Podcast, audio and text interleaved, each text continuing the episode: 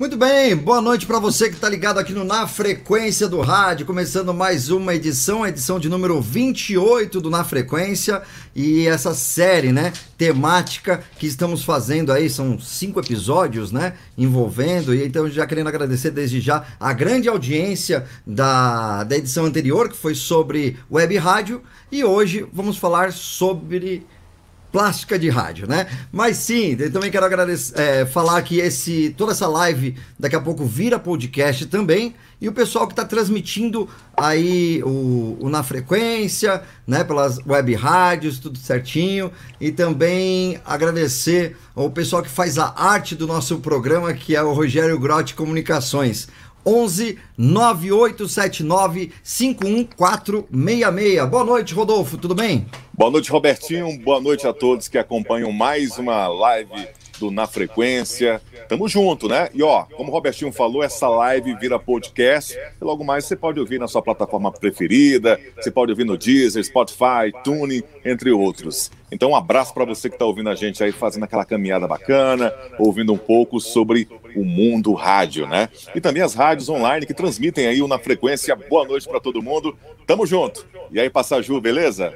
Opa, Rodolfo. É isso aí. Hoje um dos setores mais importantes do rádio e muitas vezes negligenciado pelos gestores, a plástica. E a plástica está intimamente ligada à marca, ao branding e principalmente à percepção do seu ouvinte sobre o que esperar da rádio. Vinhetas cantadas, faladas, trilhas, chamadas, promos.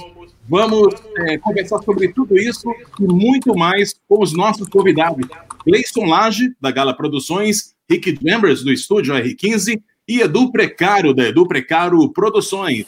O Na Frequência está no ar.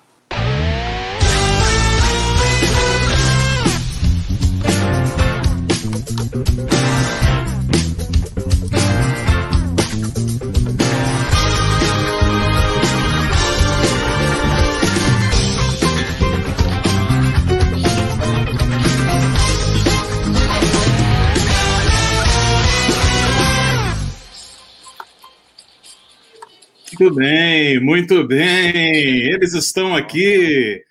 Rick Jambers, Gleison Lage e Edu Precaro. E vamos começar, né? O nosso, nosso... Tudo bem com vocês? Salve, galera. Tudo, bem? a todos. Tudo bem? Tudo Beleza. E vamos para a nossa primeira pergunta aqui, hein? Primeira pergunta. Como começou essa paixão pela produção de rádio? Ficar horas e horas criando sons mais loucos. Vocês, por acaso, sabiam no que estavam se metendo? Vou começar aqui com o Gleison Lange. Tudo bem, Gleison? Beleza, prazer, Passaju, meu grande amigo, prazer aos amigos aí também, que estão acompanhando essa live bacana, está fazendo bastante sucesso. Então, eu não tenho muito um registro de quando começou essa paixão, não, mesmo porque o rádio está mais tempo na minha vida do que qualquer outra coisa, né? É, eu comecei a trabalhar em rádio muito, muito cedo, desde o início, assim, eu lembro, eu, eu, eu sou itabirano, a galera ali queria trabalhar na Companhia Vale do Rio Doce, fazer Senai e tal, os meus amigos, e eu falo assim, não, mano, eu vou trabalhar em rádio, que é isso, Senai, o quê? Eu não vou fazer isso não e tal. Então eu sempre tive esse, esse desejo de trabalhar em rádio. Eu comecei a trabalhar como office boy, fiz algumas funções dentro da rádio. Eu lembro que quando eu trabalhava office boy, eu gastava mais dinheiro com mototáxi para pagar as contas da rádio rápido e voltar para a rádio para ficar vendo o funcionamento do que eu ganhava. Eu ganhava 20 e gastava 80 por mês. Fazia é. sentido aquele negócio. Aí eu fui treinando ali, fui querendo fazer. Eu, eu gravava muitas fitas, então eu já tinha aquele, aquele negócio de gravar as fitas para acompanhar. É, eu me lembro que eu ia para casa de algumas tias que, que sintonizava a Jovem Pan, a Transamérica, na minha casa não sintonizava para poder ficar gravando essas fitas e ficava ouvindo em casa depois não tinha uma noção exata do que era plástica, do que era comercial e tudo mais. Eu tinha 11, 10 anos. E aí, quando eu comecei a trabalhar no rádio, eu tinha uma ideia que eu queria ser locutor. Eu falei, ah, pô, você quer ser locutor. E aí eu vi um cara que chamava Watson produzindo na rádio. Eu falei assim, mano, é aqui que rola a fita, porque o locutor lá, ele vai só falar o que ele tem que falar, ele não tem muita viagem. Aqui dentro, não. Eu posso parar aqui e viajar no que eu quiser, porque o locutor vai ter que ir na minha viagem lá dentro. E eu comecei a enxergar isso cedo, assim. Eu, eu fiz locução durante muito tempo também. É, fiz até outro dia, até três meses atrás eu estava fazendo locução. Só que aí, daí em diante, eu comecei a colocar a produção como um foco principal, assim, porque é, na hora que eu tinha que escolher, eu sempre queria produção mais porque eu tinha mais como extravasar as minhas ideias, entende? Então, é, acho que é isso. Eu não tive um registro especial quando eu achei que ia ser produtor de rádio, mas a vida foi me levando para o negócio assim, e obviamente eu buscando isso também, mas a vida foi me colocando total como produtor, assim, cara. Não tive, não tive a escolha, passagem. O rádio é que me pinçou ali, velho. Não, e no caso, você ganhava 20 e gastava 80, é, é o perfil ideal mesmo para começar no rádio. É, exatamente. Começa sempre, né? eu, me, sempre, eu me lembro, eu me lembro uma vez, inclusive, que eu ganhei o, o meu chefe no carnaval, eu tinha uns 12 anos, ele falou assim, mano, o carnaval tá aí e tal, vou te dar 20 reais, velho. E eu lembro que eu fui pra casa assim, uh, eu tô lá e o cara ainda me paga, mano. Não tô acreditando. Rick Jambas, Rick também tem uma história muito legal, né? O, o Rick tem. O, acompanha o Rick também, acompanha todos nas redes sociais. O Rick tem feito histórias bem legais é, contando a vida dele. Eu queria que ele dividisse com a gente aqui como é que tudo começou para ele. E aí, Rick? E aí, Gabriel, beleza? Todo mundo, boa noite. Ah, comigo começou. Eu tinha um amigo que chamava-se Júnior, ele era, na época chamava discotecário, de uma discoteca em Assis, São Paulo.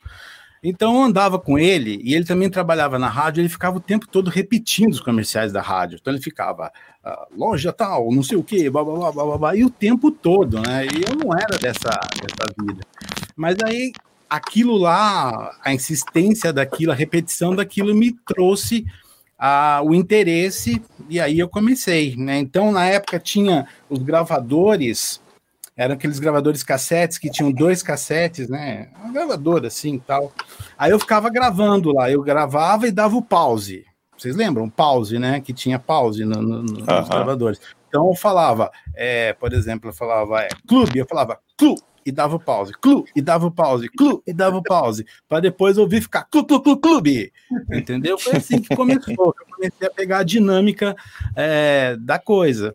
Uhum. Até que eu consegui entrar como operador numa rádio aqui em Foz do Iguaçu.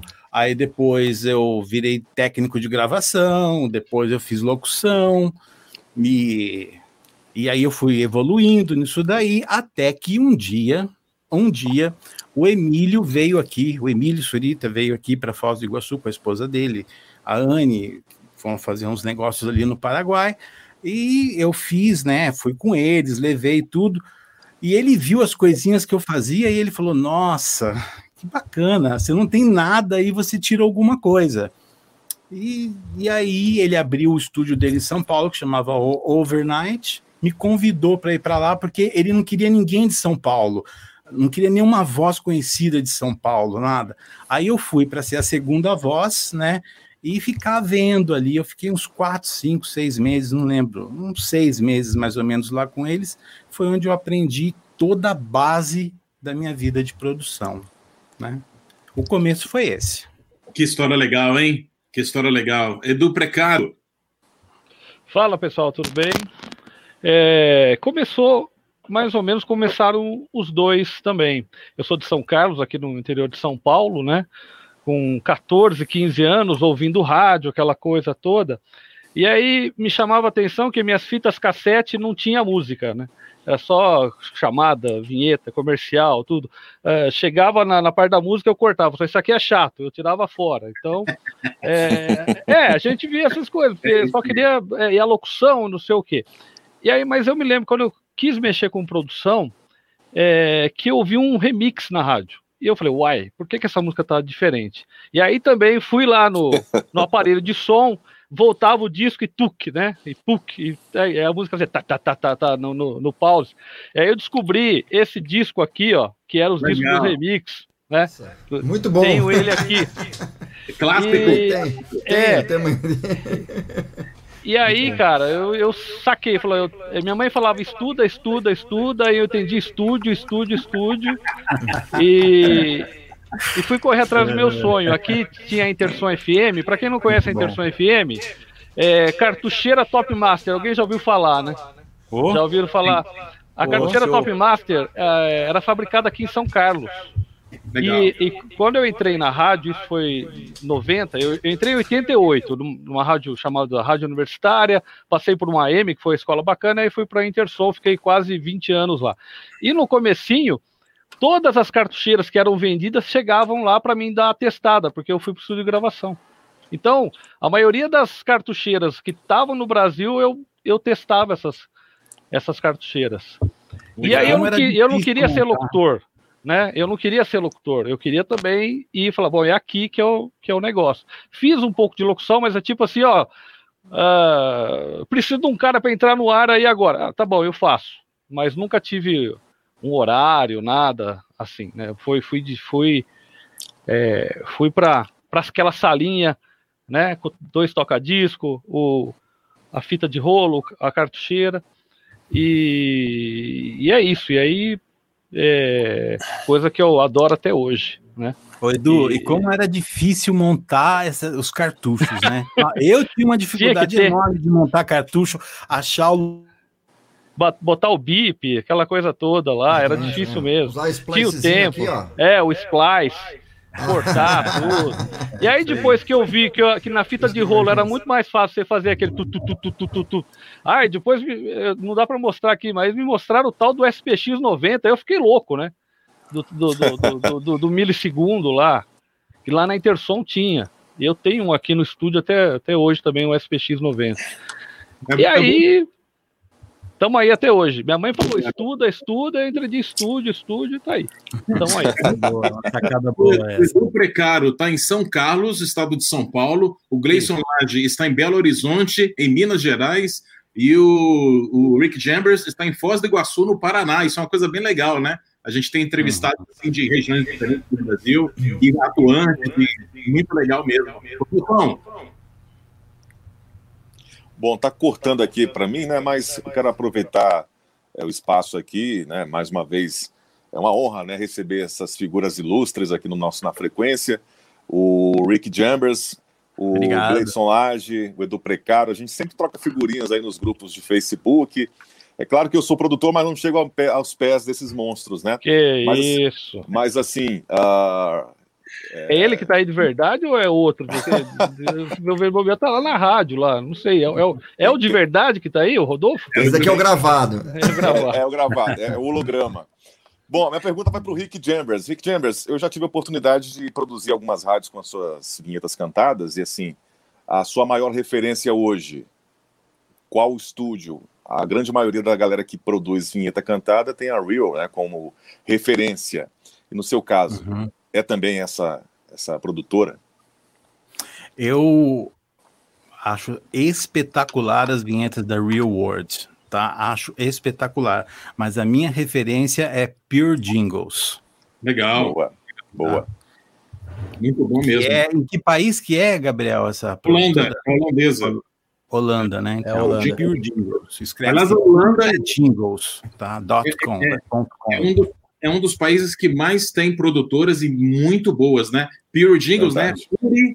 pureJingle.com. Vai lá, confere aí que o trabalho é excepcional. Eu conheci, eu conheci essa produtora, fiquei sabendo dela, eu acho que em 2010, por aí, 2011. E aí eu entrei e aí eu vi que ela fazia de, é, vinhetas para uma rádio da França, que eu também não conhecia até então, que era NRG, é, e que é NRJ em, em, em francês, né, Gabriel? Ah, é isso aí? Isso. Uhum. Que em inglês dá o som de, parece que é energy, né? Mas não isso. é, né? Isso. É. E fantástica, fantástica, fantástica. Uma coisa assim de eu perder a noção, falar, nossa senhora, que que é isso, gente? É espetacular. Legal. Mas nem tudo também eu gosto, né? Nem tudo eu gosto. Mas as que eu vi primeiro, que é aquilo que impacta e fica, né? Sabe aquela primeira imagem que fica? Sim. Foi as vinhetas da Energy, e daí a gente se espelhou ali e foi fazendo. Eu fiquei até curioso, fiquei até curioso saber também do Gleison e do Edu Precaro, as, as referências dele, o que, que eles ouvem hoje, né? O que, que inspira vocês assim, pô, legal essa chamada, legal esse, esse efeito que eles fizeram, essas vinhetas cantadas. Hein, Edu, o que, que você o que, que você ouve aí direto aí que você para se inspirar? Então, no, no, começo, chegava muito São Paulo aqui, como sempre, né? Tinha a Clube de Ribeirão Preto, que, que era uma grande rádio, né? Ainda é, que vinha referência de São Paulo. Do, o, o, você ter ideia, o James, o Overnight, a primeira rádio fora foi a Intersom que fez. É, uhum. Um dos primeiros clientes foi a Intersom. Uhum, é, foi, foi, um dos primeiros clientes. É, hoje eu gosto muito de ouvir a, a Capital, lá da, da, da Inglaterra que é o, o, a Capital Radio lá. Acho muito bacana o, o, o estilo de, de plástica deles. É, o, o, locutor, o, o Gleison até já me falou o nome, é o Howard, né, Gleison? Howard Rich. Inclusive você grava Isso, com Howard ele. Rich. É, você grava com ele também. E é a rádio que eu mais tá no meu celular hoje é, é, a, é a Capital, né? Agora, cara, eu fui ouvir é, a BH, bom demais. É, a clube, todo mundo sabe, a clube né, normal. É, e tem algumas emissoras do Nordeste também muito bacana, cara, muito bem, muito bem pro, produzidas. E sabe que às vezes eu sinto que os caras aqui fora do interior de São Paulo estão fazendo rádio muito mais é, bem feita e com tesão, desculpa a palavra, uhum. do que aqui na, na, na, região. Eu falo aqui da região que eu ouço aqui regionalmente, entendeu? Uhum. Então eu vejo é, algo que tinha aqui nos anos 90, 2000, que está é, muito uh, latente, principalmente Minas, é, é, Goiás, Brasília, Nordeste, está tá muito bacana, e no Sul também. Aliás, queremos mais é, opiniões e mais sugestões para a galera do Nordeste que está aqui também com a gente, hein? Muito Isso, profissionais do Nordeste. A gente dando um. É, né, Rodolfo? Um problema para cá, né? É verdade. como o Precaro falou, talvez é porque nas grandes capitais a galera se acomodou muito, né? E quem é do interior geralmente tem essas referências, né, da, da, das grandes cidades e cada produtor ele tenta melhorar ouvindo essa galera, né? Ouvindo aí as produções na época do Vaguinho, com Dário Produções, o Gleidson, eu não conheci o trabalho dele, conheci recentemente através de um curso que grandes amigos meus estão fazendo, né? E realmente é um trabalho magnífico. O Rick já, já conhecia os trabalhos de vinhetas cantadas dele, dele, então assim, a galera tem vocês como referência, né? E tenta chegar, tirar o som que vocês conseguem, os efeitos que vocês fazem. E aí, com essa busca infinita pela qualidade perfeita do áudio, que não chega nunca, consegue fazer trabalhos magníficos. E de repente, os grandes produtores que estão nas grandes capitais já estão acomodados, né? E eu queria saber a inspiração do Gleison Lage, quem que ele ouvia ou ouve, que gosta. Pode falar eu, pode falar que sou eu, tá, Gleison? Não se intimide, não, tá? É, Jet Set! Não podemos é. esquecer da Jet Set, não, de jeito nenhum. Olha só. Tem tu aqui. Eu, eu, inclusive, conheci o Passaju numa dessa, né? Que eu falei, não, mano, eu te acompanho tem mil anos e tal. A gente começou a trocar ideia. Eu sou um bitolado, né, cara? Eu ouço rádio o tempo inteiro, o tempo todo mesmo. Eu descobri algumas rádios de descanso, então, às vezes, no fim de semana, eu não ouço rádio é, com o intuito de descobrir coisa nova, eu ouço mais para descansar mesmo e tudo mas ó, é, eu tenho passado por certos desafios. Eu sempre ouvi outros produtores, muitos outros produtores e tal, de acompanhar trampo de São Paulo na época, ficava gravando rádio MD para ver o break comercial, como é que era, descobrir esse, né, esse, esse negócio todo. Mas hoje em dia, o que, que eu tenho feito? Eu tenho algumas referências em cada estilo. Por exemplo, no pop, no, no, nas rádios que eu faço, por exemplo, CHR, eu costumo acompanhar aí o Denzel Lacey, que é um cara que a gente conheceu, inclusive, numa conferência que rolou em Amsterdã, que é um cara da Irlanda, produz rádio do Diplo e tal, é muito bom. Eu gosto de rádios mais rock, mais rock, então acaba que eu carrego um pouco disso na minha produção, mesmo que não com tanto barulho como eles fazem, mas é, Will Morgan, que estava na K-Rock na década passada, agora também tem um, menino lá, que me fugiu o nome agora, Chase, que é muito, não é o Chase Cuts, é, é, é, esqueci o nome dele, fugiu, da K-Rock, que eu acho muito bom, a produção da K-Rock em si, eu sempre gostei muito, me inspirou bastante, ouço algumas rádios, mas eu tenho feito exercício, por exemplo, se eu vou fazer uma intro nova da Demi Lovato, eu não ouço essa intro de ninguém antes de fazer, eu ouço depois, porque sempre que eu ouço antes, é, parece que eu vou tô copiando o cara, entendeu? Então, assim, uhum. é, eu, não, eu não ouço. Eu, é, por exemplo, se eu vou ouvir o trampo de alguém e tem alguma intro ali que eu não fiz ainda, eu paro de ouvir e salto essa intro, entendeu? É, para não ficar com aquela ideia de tipo assim, ah, eu tô pegando a mesma ideia que o cara fez aqui. Por exemplo, hoje rolou uma coisa parecida. Eu fiz uma, uma intro para um cara chamado 24K Golden, uma música que chama Mood. E eu tinha feito uma ontem, fiz outra hoje, não podia ser igual. Então eu falei assim, pô, de ontem ficou boa, como é que eu vou fazer com isso aqui? Aí eu procurei a letra do cara e peguei ele falando brand new para colocar no início. Então entrava o locutor falando é, what's next? E aí entrava o cara falando brand new. E aí, beleza. Aí, hoje, aí eu já falei, já fiz duas, já posso ouvir a dos outros. Aí eu fui ouvir da Image Blueprint, ele usou a mesma frase, só que no outro ideia. lugar. Se eu tivesse ouvido a dele, eu não ia querer pôr na minha, entendeu? Para não ficar parecendo cópia. Então eu ouço muita gente, mas ao mesmo tempo eu não tenho ouvido nada antes de fazer, viu, Passaju? Ah, legal. Muito bom. Boa, boa, Vamos anotar no caderninho aqui, então, já essa. Dica. Não ouvir antes nenhuma intro. Aliás, aliás galera, é, pode mesmo anotar no caderninho que está ouvindo, porque grande ah. tá? Moçada, vamos lá, fazer uma, uma pergunta coletiva aqui para a galera.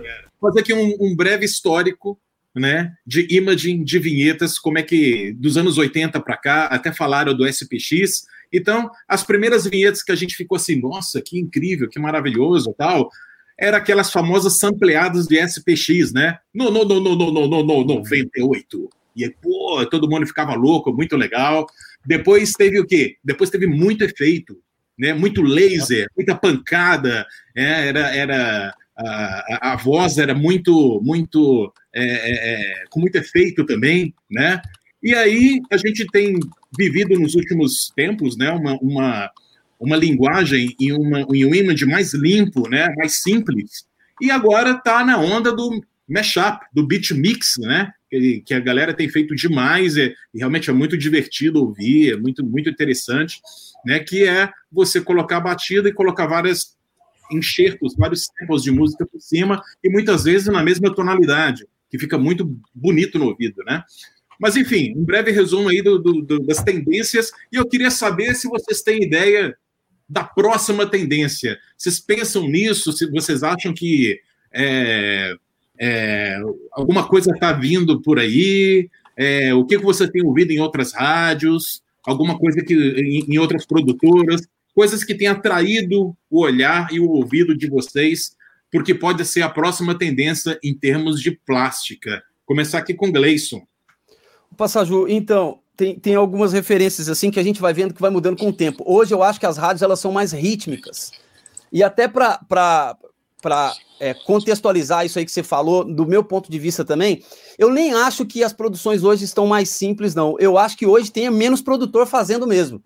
É, acho que antigamente as pessoas ainda estavam descobrindo esse lance dos efeitos, de como misturar isso. Hoje a gente já tem um negócio mais temperado, então a gente sabe que a informação é o que tem que sobressair e ao mesmo tempo você tem menos tempo. Então você não vai sujar muito, porque você tem. Antigamente você fazia uma intro com quatro barras, hoje você faz com meia.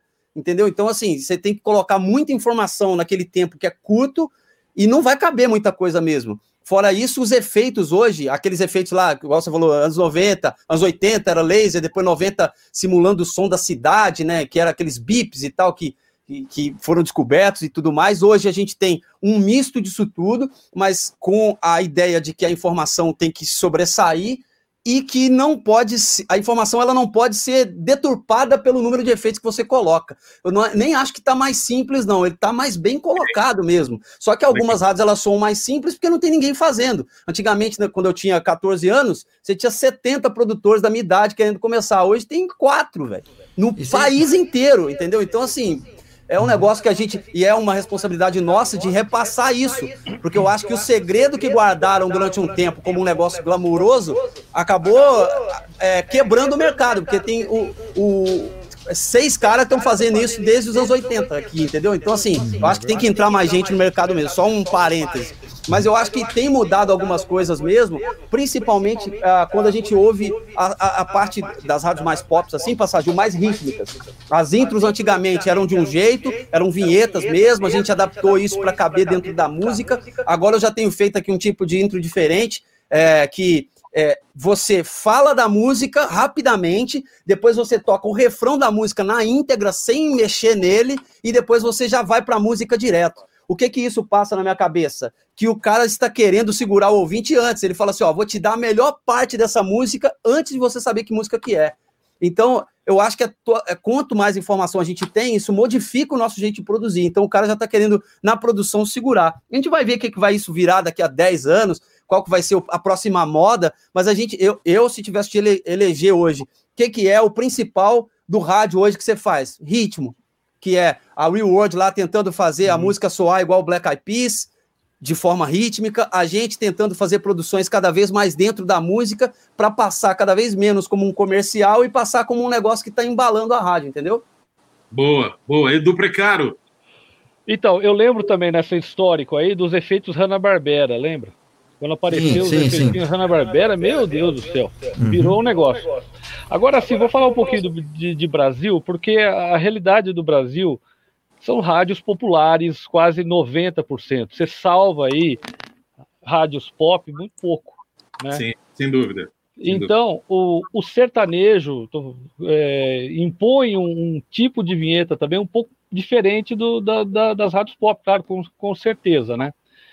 E então, é, eu ainda vejo um pouco assim é, de suavização nas vinhetas por causa do que vem depois.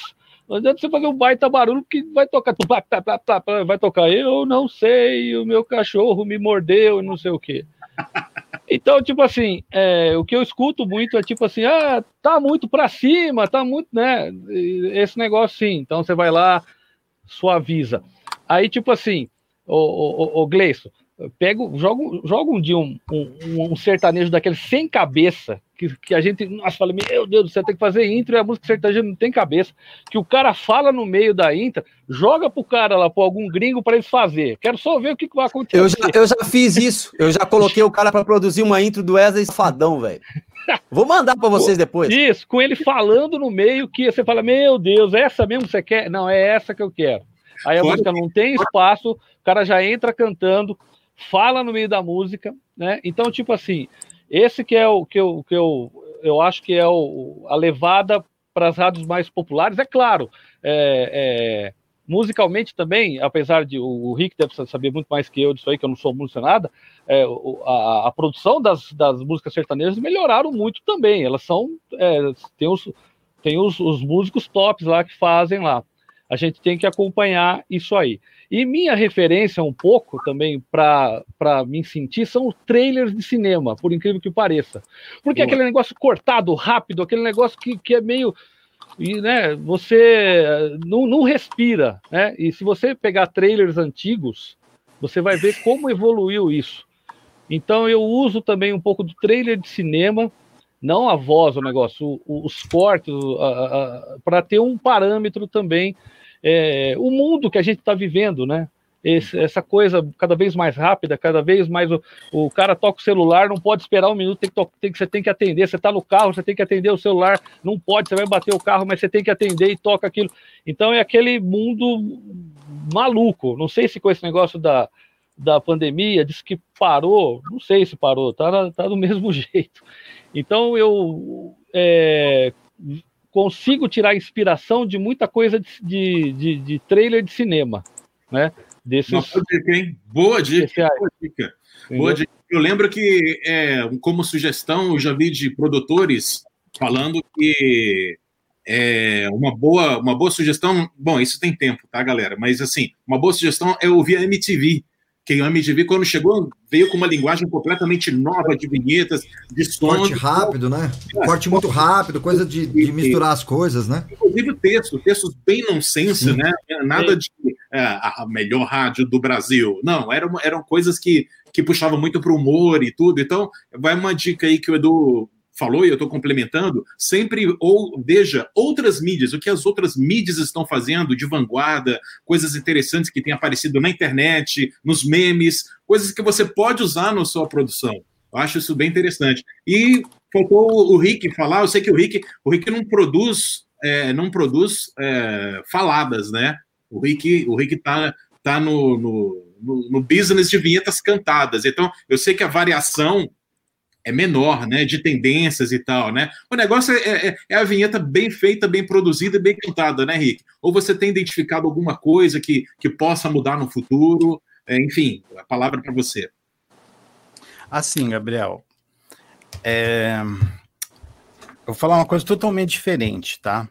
Boa, diga. Uh, quando eu fazia locução em rádio, lá em 1990, então era assim, eu pedia para minha namorada gravar tudo, só a hora do começo do break, a hora que eu entrava falando, e o final, que era para depois eu ouvir, para eu ver se eu estava fazendo certinho, se como é que estava indo mal, estava indo bem, se a voz estava alta, se eu estava muito rápido, tal. Então eu, eu era muito criterioso com relação a isso. Por que, que eu estou falando isso? Porque eu entendo que antes de qualquer tipo de plástica, desde a, qualquer tipo, tá? Tem que haver um preparo do pessoal da rádio no uso das vinhetas. Se as vinhetas não não forem bem usadas, não adianta ter uma plástica excepcional.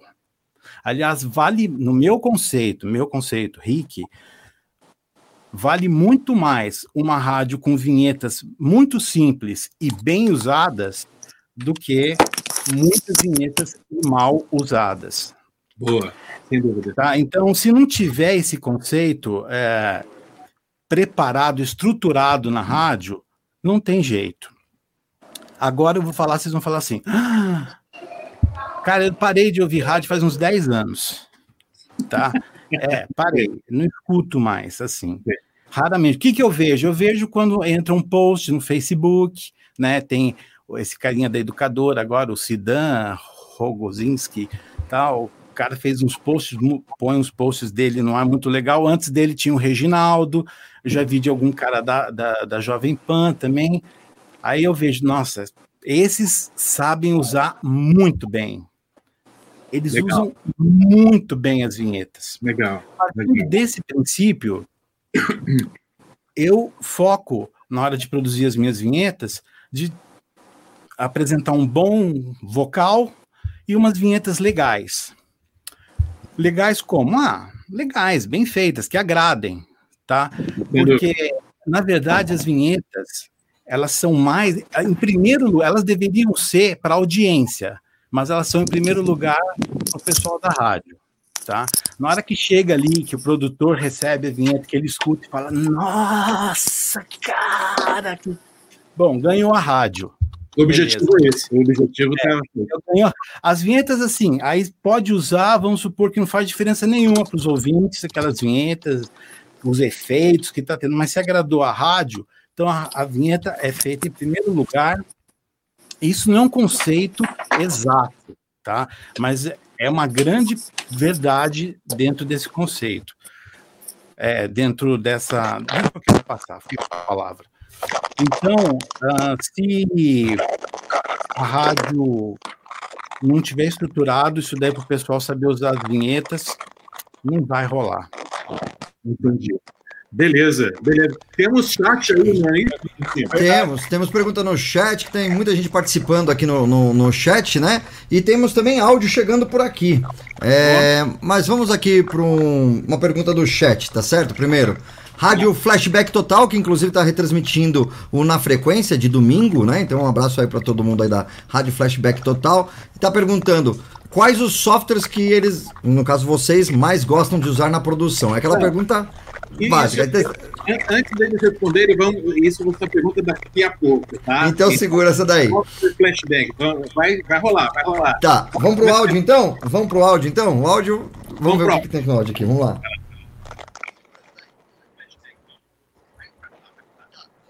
São Paulo, mas eu trabalho numa rádio Fala galera do Na Frequência, é muito bom ver vocês aí. Aqui é Carlinho 7. Eu sou de São Paulo, mas eu trabalho numa rádio é, em Uberaba, Triângulo Mineiro, nas Sete Colinas. Quem é, trabalha aí, se eu não me engano, até o estúdio R15 já fez coisa para Sete Colinas, já para o Grupo Sete Colinas. É muito bom tá, poder participar, ver você, aprender com os melhores.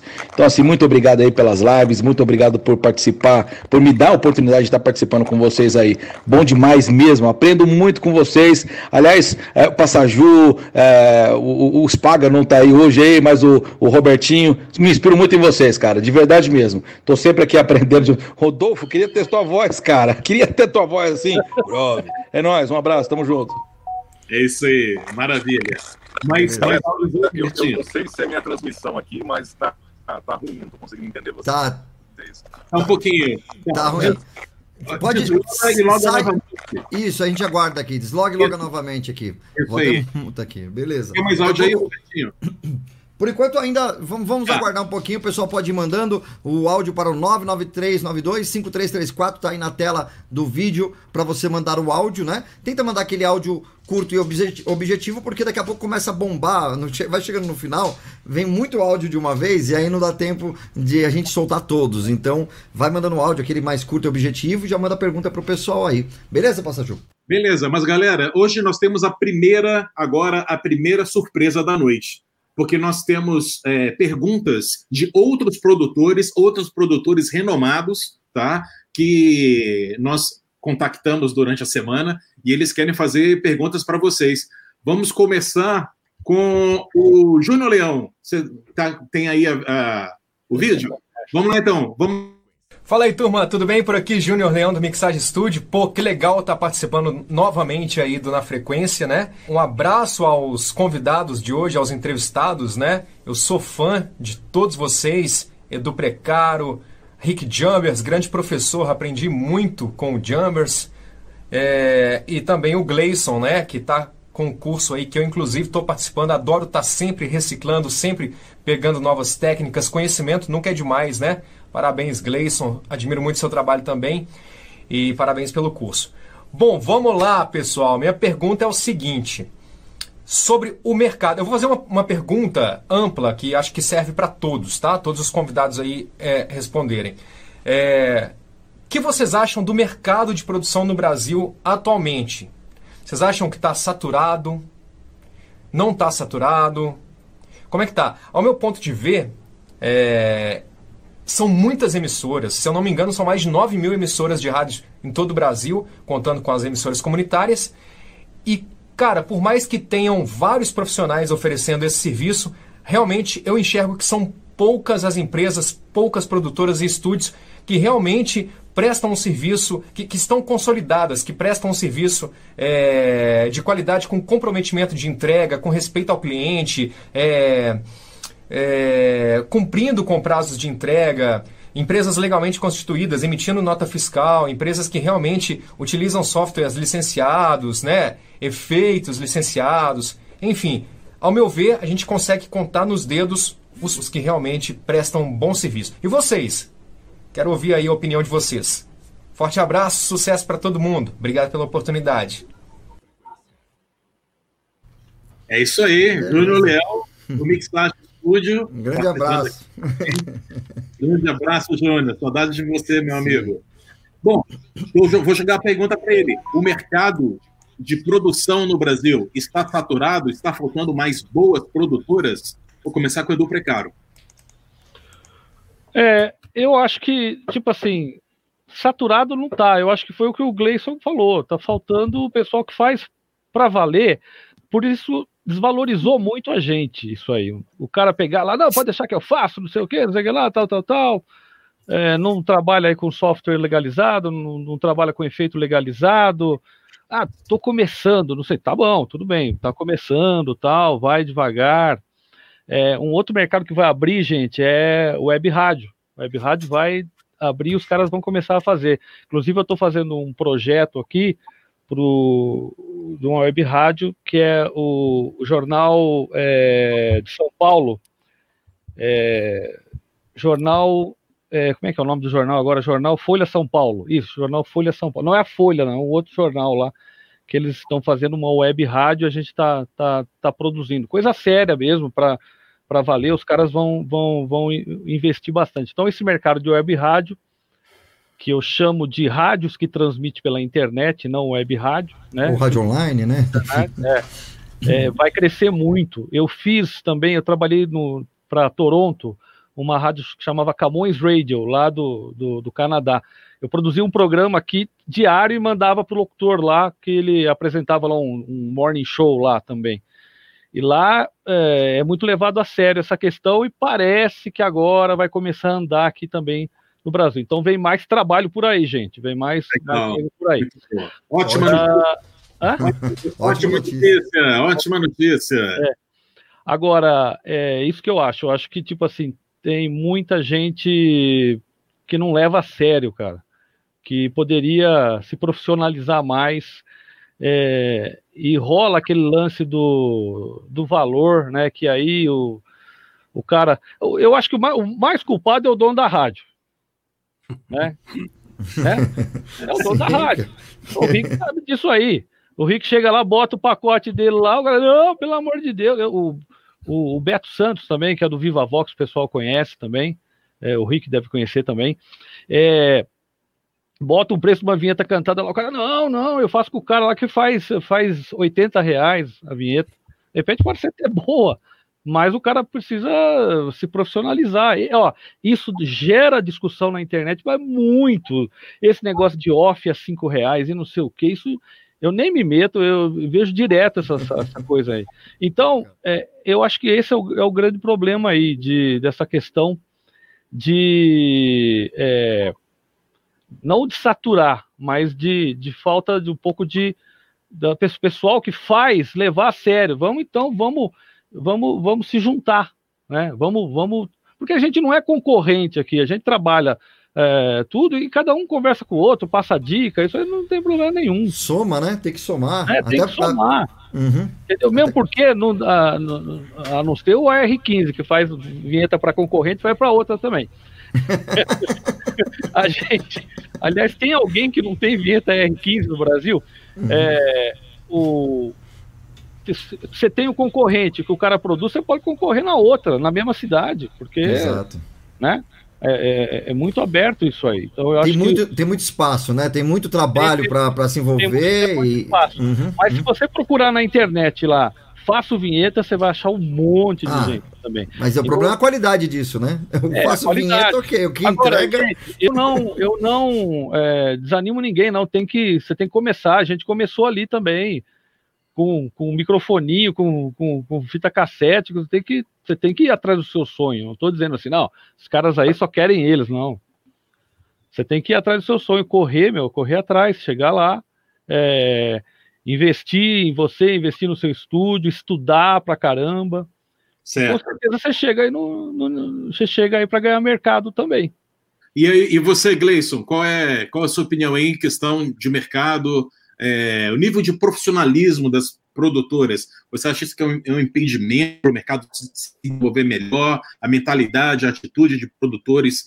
E para o lado bom, né? Para pro, evitar o lado sombrio da força, né, que nem no Star Wars, né, e virar um Jedi mesmo, com produtos legalizados, é, com efeitos e, e, tudo, comprados corretamente. Você acha que falta muito ainda de profissionalismo e a sua análise do mercado atual? Ô, Passagem, vou aproveitar a pergunta do meu querido Júnior Leão para puxar um gatilho complexo aqui. É claro que eu não vou poder falar tudo, vou tentar resumir a ideia em poucas palavras, né? Porque tem muito que ser dito aqui nessa live. Eu, eu acho que, como em todo mercado, tem profissionais de excelência, tem profissionais bons, médios e profissionais que precisam aprender mais. Em qualquer área é assim. É, eu sempre vi essa galera que ah, vende vinheta barato. É, o cara, ah, o cara, o, um cara da rádio pode falar assim: ah, mas eu comprei isso a cinco reais. Mas eu acho que é o nosso dever de. Eu não posso exigir o que o outro faz, eu não posso exigir que o cara cobre menos.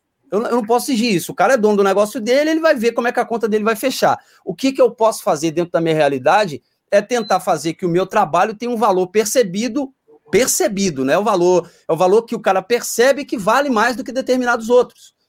Então, é, esse é o, é o meu papel. É, não acho que o mercado está saturado.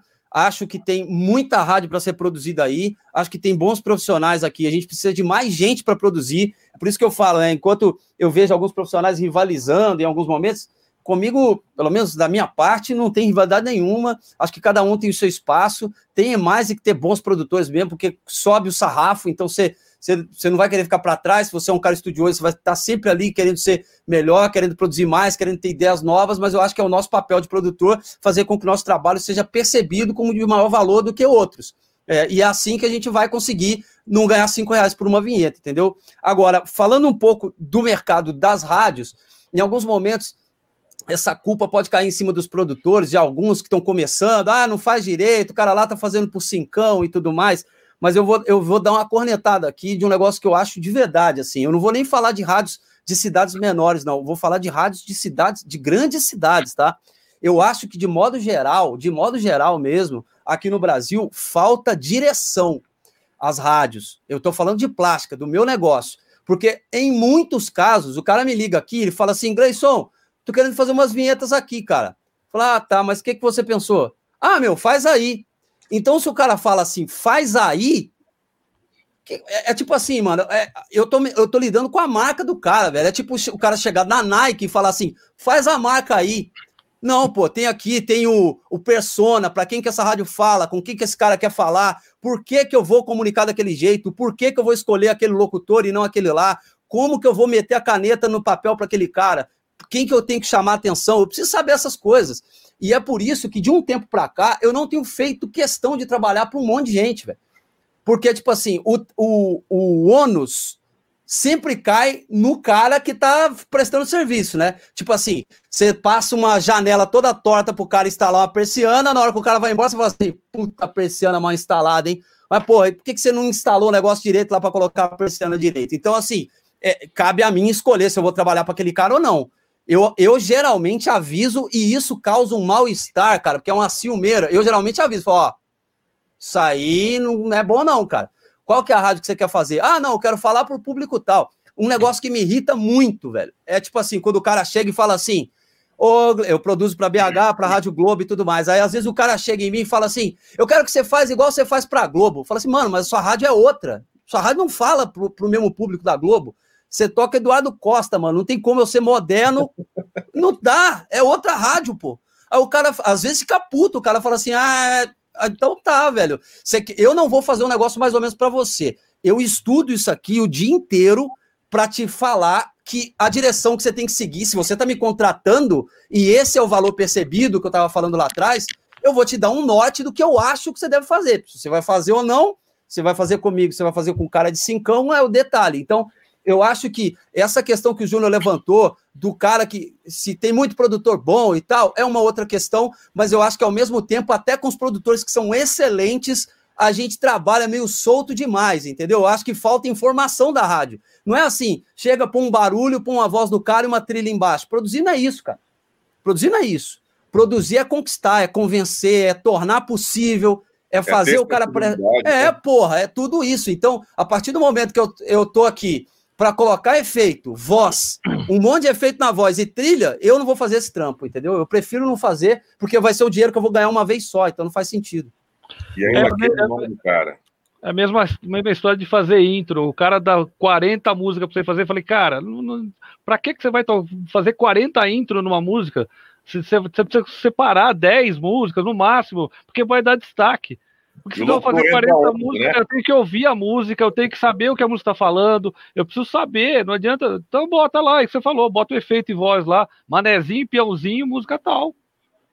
E agora, é. o, passar aqui para o Rick, a mesma pergunta, né, sobre o mercado de, de no caso, produção do Brasil, é, no caso do Rick, né, vinhetas cantadas, né, eu lembro que quando eu atuava nesse mercado, vamos lá, tinha talvez cinco, seis é, concorrentes né, fortes. Hoje, no mercado de vinhetas cantadas, você conta aí boas 15 produtoras né, disputando ali a, a, a, o gosto das rádios, enfim, né? E o Rick sempre aí foi um dos que estava é, nos primeiros lugares ali, né? Sempre um cara tradicional no mercado. E eu queria a opinião dele sobre sobre como é que está o mercado de vinhetas cantadas no Brasil, as outras produtoras. É, você acha que está rolando também a mesma coisa como na produção também? Olha, eu vou fazer um pacote de vinhetas cantadas aqui por 300 reais, né? Por 200 reais. E, gente, como é que consegue pagar os vocalistas com 200 reais um pacote de vinhetas? Então, assim, é, essa, essa baixa de preço está em todo o mercado, né? De produção, de chamadas, de vinhetas faladas, de, de, de promos e também no de vinhetas cantadas, né, Henrique? Como é que você analisa aí o mercado? Como é que está uh, ah, o mercado de vinhetas cantadas no Brasil? Vamos lá. Primeiro, eu quero tirar uma dúvida com o Edu Precário. Hum. Eu não entendi se foi um elogio ou se foi um. Elogio, elogio, elogio. Ah. Aonde vê tem a R15, pô. Se é bom, o pessoal procura. Bom, tá, mas você falou que eu sou o único que produzo para um e para outra rádio. Eu já vi vinheta, já vi, já vi vinheta sua na concorrente na, nas duas concorrentes. Né? Ah, mas até nas cinco concorrentes, não tem problema. Pelo seguinte, quando um mercado vai é um contrato com a rádio, é. aí a rádio não pode vender mais comerciais para outro supermercado? É o mesmo princípio, entendeu? Então, se eu vendo meu pacote de vinhetas cantadas A para uma rádio, aquele pacote não pode mais ser vendido ali naquela cidade, nem 150 quilômetros em torno. Só que eu tenho 20 pacotes de vinhetas lá no site. Sim, exatamente. O pacote B, C, D, E, F está liberado. Entendeu? Uhum. Como eu tenho, por exemplo, a Clube lá de Ribeirão Preto, o Sistema Clube de Comunicação, é, na 106 Sertaneja, que é a rádio sertaneja deles, lá em Ribeirão, ele já comprou algumas vinhetas de mim que ele falou: essas eu quero exclusividade. Tudo Sim. bem. O valor exclusivo é esse. É vezes 10, vezes 20. Aí ele falou: tá bom, eu pago. Beleza. Ficou exclusivo para ele. Essa é uma simples questão de negócio. Tá? Ah, e mais uma, uma coisa também: nós temos 9 mil rádios no Brasil, em torno disso, né? Eu já produzi para umas 700, então falta Tem muito, muito espaço aí, né, Rick? Tem muitas ainda. Não dá para falar que o R15 está em todas as rádios, em tudo quanto é lugar. Não é isso, não é isso. Para o Rick, é... para o Rick Jambers. Não, é, eu tô, tô não sei quantas, não aparece, não aparece, não sei quantas pessoas estão assistindo, eu não sei as perguntas que estão fazendo, então eu tenho que eu tenho. É, eu, eu, eu, eu, sei que o Edu falou isso, porque isso já, já aconteceu comigo, principalmente quando você viaja de carro pelo Brasil, né? A gente que vai ouvindo é, os comerciais, as vinhetas dos locutores e tira na hora das músicas, né? É, felizmente, né? Acho que é uma coisa muito legal. Eu falei, puxa, aqui uma vinheta do Rick, a, rádio produziu com, com o Rick Jambers, a R15. Pô, essa aqui é do Audio Studio, tal. Essa aqui é da Exaltar Produções, né? Outras, e outras empresas, a gente vai identificando, né? E eu vejo muita coisa do Rick aí pelo Brasil, acho muito legal, fico muito feliz, inclusive, quando, quando vou viajando pelo Brasil, acompanhando as rádios e vejo dentro do R15 e de outros estudos também que estão aí, né, cara, já há algum tempo, fazendo um bom trabalho, né, é, pra, pelas rádios do Brasil. Rodolfo, alguma pergunta, Rodolfão? Bom, não sei se meu áudio está legal aí, porque já mudei de, de, tá celular ótimo. aqui para notebook, para o computador, enfim. Estou ainda me adaptando aqui à mudança de, de região, né? É, já, foi, já foi falado aqui a respeito da DAO utilizada. Assim, toda vez que a gente fala com algum locutor, a gente sempre pergunta sobre a locução, qual o microfone que o cara prefere, qual o microfone tem mais qualidade, qual pré que tem mais qualidade. E assim, é, há essa rivalidade? Vocês acham que há essa rivalidade em DAOs também? Ah, eu acho que o Pro Tools é melhor que o Reaper, o Reaper é melhor que o Samplitude, ou vocês têm a mesma opinião que eu, que também sou produtor? Eu acho que tudo vai da, da, da, da, da qualidade que você quer extrair, né? da forma que você se sente bem para produzir, ou vocês acham que há realmente essa diferença? Que o, o Samplitude tem um som melhor de saída para master do que o Reaper, o Reaper tem melhor do que o Pro Tools, enfim. Bom, quem começa? Pode ser o Gleison. Dois um. Cara, eu, eu, eu, né? eu tenho... Reaper, né? Reaper, vai lá. Eu, eu, trabalho no Reaper, mas eu tenho uma ideia muito simplista disso. Software, para mim, é o meio, não é o fim. É tipo assim, você tá saindo de férias indo pro Nordeste, e aí o mais importante é o carro que você tá indo, velho. Não o litoral, entendeu? Não, o importante é o final. O software é só o meio. E hoje em dia os softwares as DAWs estão muito boas, todas elas, cara. O Hyper, o Pro Tools, aí tem o Studio One agora da Presonus, tem muitos softwares, todos eles muito, muito bons, assim, cada um tem uma aplicação, ah, o cara que produz música, que toca, gosta do Ableton Live, o outro gosta do Pro Tools, porque ele comunica com mais gente, os estúdios é, maiores utilizam o Pro Tools, cada um utiliza aquele que tem mais facilidade, cara, é um negócio visual bem, mesmo, né? é, então eu utilizo o Reaper aqui, ontem mesmo eu estava estudando o Pro Tools aqui de madrugada, só para dar uma olhada, eu uso o Logic também, porque eu estou querendo começar a fazer trilha, então eu uso o Logic aqui um pouco, estou aprendendo também, então é isso. É, é, hoje eu estou usando o Reaper, mas amanhã eu posso usar outro. Eu acho o, o é, que existe uma ideia muito supervalorizada das dolls, entendeu? É claro que elas são ótimas, mas nada é mais importante do que o brainware, entendeu? É a gente é que manipula aquilo lá a nosso favor. É verdade, concordo. E o Rick, o Rick, olha, eu vou te falar, a Magix tinha que pagar um cachê para o Rick, viu? Porque o Rick foi o grande introdutor do Samplitude no Brasil, graças ao curso dele, né? O, o primeiro curso de produção. O imperador do, do, do Samplitude. Samplitude. Né? E em 2003 ou 2006, Rick? 2003, 2004.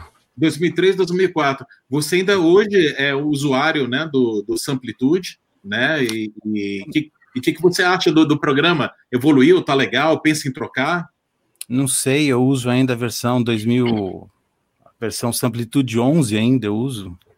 E, e tá em, na e... Pro X5 já saiu a 14, a 15, a 16, Pro X1, 2, 3, 4, 5. O que acontece é o seguinte: ah, o, sobre o que o Gleison falou, eu concordo com ele no seguinte: quando você é bom, sempre vai ter mercado para você tá? Quando você faz um bom, se oferece um bom serviço, um bom produto, sempre vai ter mercado para você. Então, não importa se esteja cheio de produtores no mercado ou não, sempre vai ter. Isso vai depender de, de cada um do que ele oferece. E o que eu foco é sempre no resultado, né? Então, assim, vocês podem ouvir as vinhetas lá que eu ofereço, os pacotes, e aquele ali é o som que eu tiro, usando Samplitude 11. É isso. Legal. Legal. Agora, por que, que eu uso Samplitude? Por comodismo. Porque eu já estou acostumado a trabalhar com ele e eu fico nele. É, Agora, a partir, só, só vou completar isso aqui, a partir do momento que eu começar a ouvir o som de outros de outras produtoras que estão ficando, estão se distanciando do meu, em razão de eles estarem com é, softwares diferentes, DAOs diferentes, aí eu vou correr atrás do prejuízo, entendeu? Mas eu não vejo isso acontecendo no momento. Claro, eu não estou falando de real world, né? Estou falando é, do genérico. Até para ilustrar, o...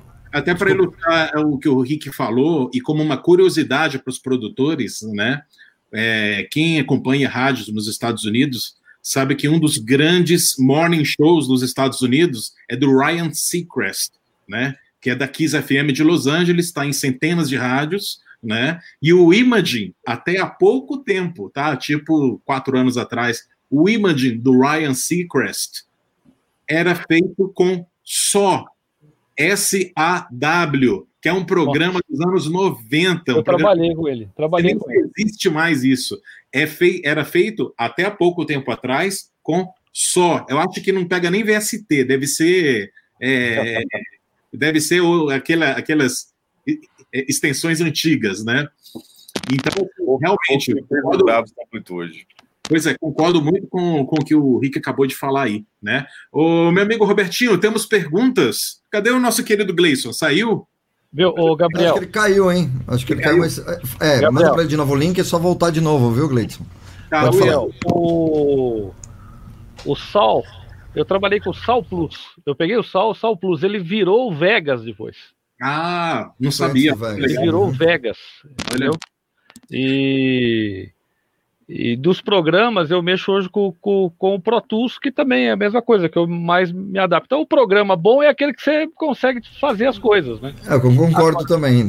É. é. o que você tem prática, né? Você já acostumou com aquilo ali, você já sabe até Agora, o, o, os, é. as travas que o, que o programa vai dar, enfim, que vai te deixar na mão, você já sabe até como ele se comporta, né? E você, onde você é. entrega mais rápido, onde você entrega melhor.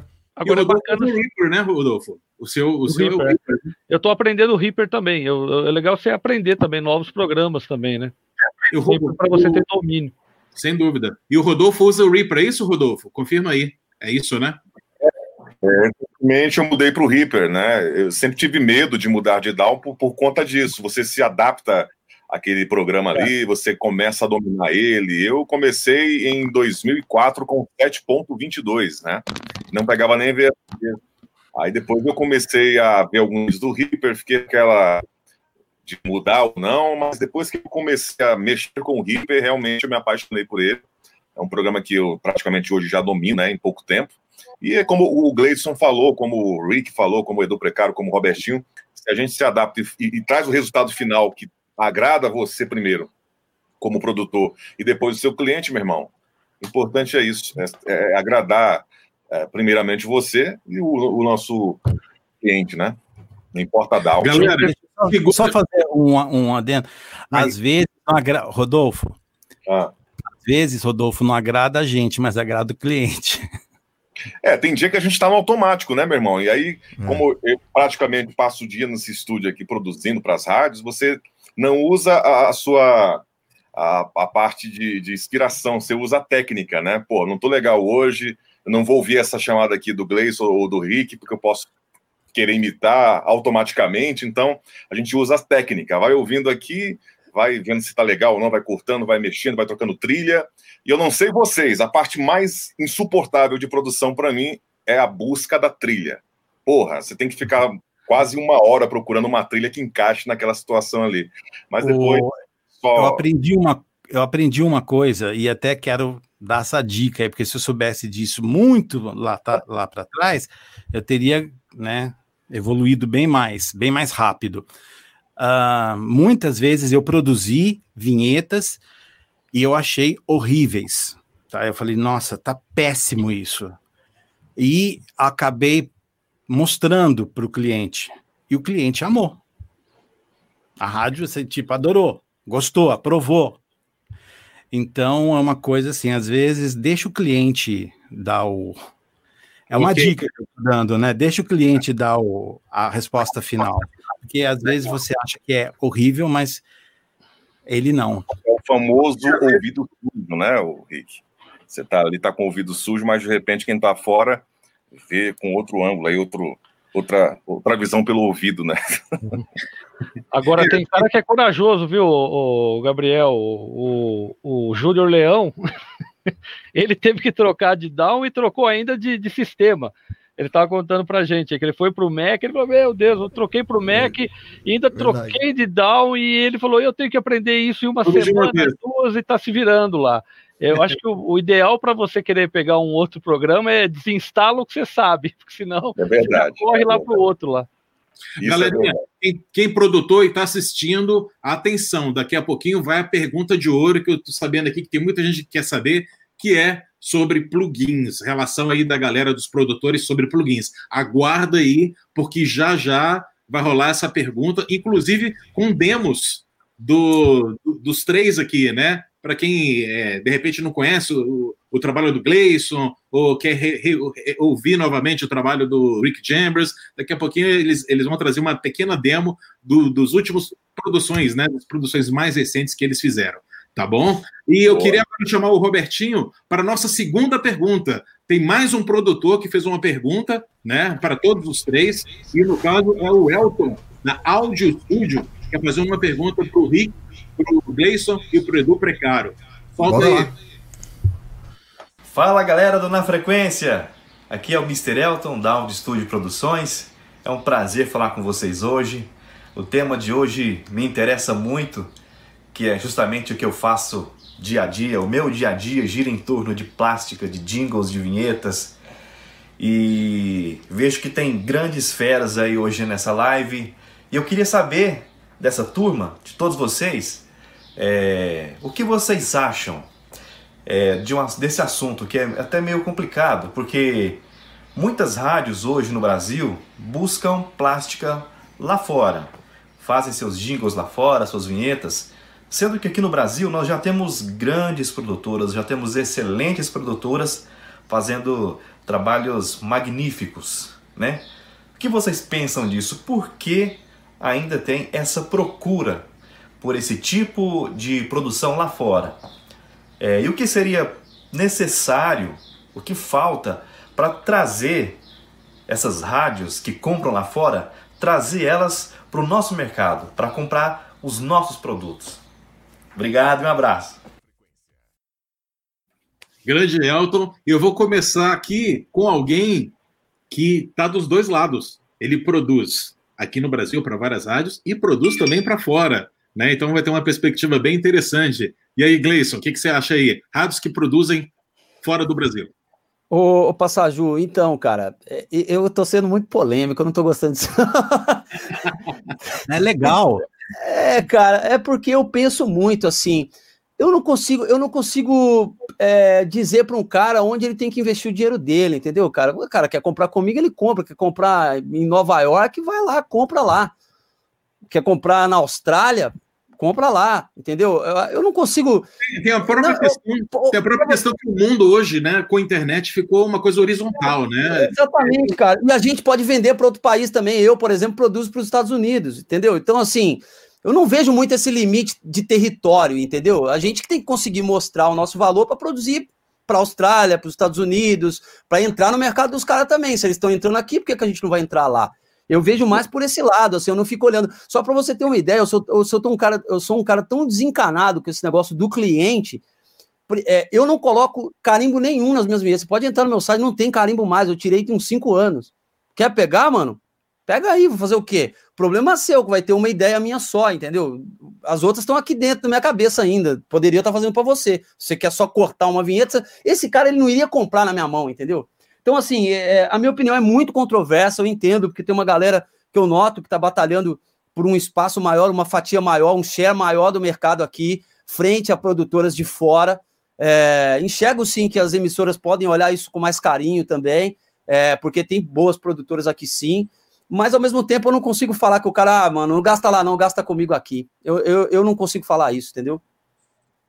Beleza, beleza. Rick Jambras, você, você é é muito atingido por isso, né? Já que vinhetas cantadas, muita gente produz, produz fora, né? Por exemplo, produz com Real World, produz, enfim, tem outras empresas, mas principalmente com Real World, né?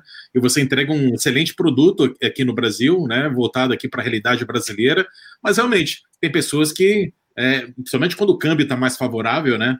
É, procuram outras, outras opções, que acho que é completamente legítimo. Mas você, dentro dessa perspectiva, é, você que tem um, um produto de, de, qualidade, entrega um bom produto, tem um bom preço também aqui, né? Como é que você vê isso uh, de rádio, rádios é, procurando empresas é, americanas, europeias, enfim? Como é que você vê isso? Bom, é o seguinte, eu acho, não tenho absolutamente nada contra quem, as rádios que foram fazer vinhetas lá fora, entendeu? Porque elas gostaram, elas ouviram, gostaram e fizeram. As produtoras lá de fora apresentam um diferencial ainda em relação às nossas. Nós estamos caminhando, estamos evoluindo, né? A Audio Studio está com vinhetas cantadas assim excepcionais de nessa linha como a das internacionais e tudo. Então a gente está evoluindo bastante. Agora, é, é, não é tão simples assim.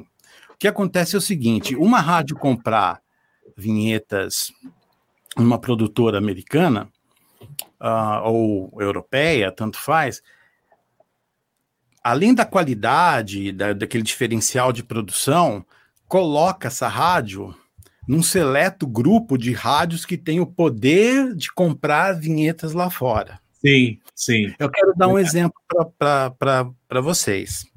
Eu já morei em Jaraguá do Sul tá? Morei, que eu trabalhei lá na Estúdio FM. Tem cinco FMs, me perdoem se eu errar, mas pelo que eu sei, tem cinco FMs lá em Jaraguá do Sul. É uma cidade muito rica. Das cinco, quatro tem pacotes da Real World. Quatro. Uma delas eu atendo, que é a Entendeu? Supernova. Né? Muito, muito, bem. muito, muito Supernova, a Estúdio, a 105 e a Rádio Jaraguá é, ou Jaraguá FM, não sei. Enfim. Jaraguá quatro, FM. Uma cidade de 185 mil habitantes. Né?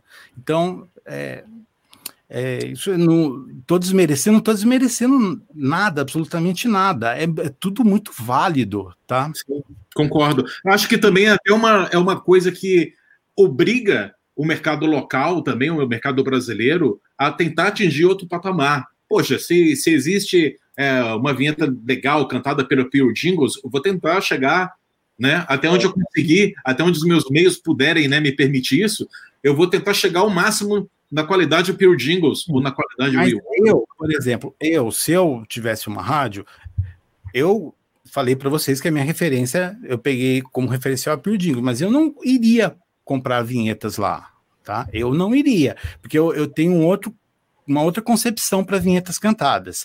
Eu acho que a vinheta cantada é o principal elemento de uma plástica. Tá? É, é, a vinheta cantada que consegue entrar dentro da mente dos ouvintes, consegue ficar registrado lá em primeiro lugar, tá? Tem outro, uh, todos os outros elementos da plástica também, mas é a vinheta cantada que vem em primeiro lugar. É, e aquela melodia, né? aquela melodia que fica, que a pessoa não esquece daquela vinheta e tal muito bem feito. É, então, eu faria aqui no Brasil, tá? Eu faria a, aqui no Brasil. Agora, eu quero dizer uma coisa para vocês.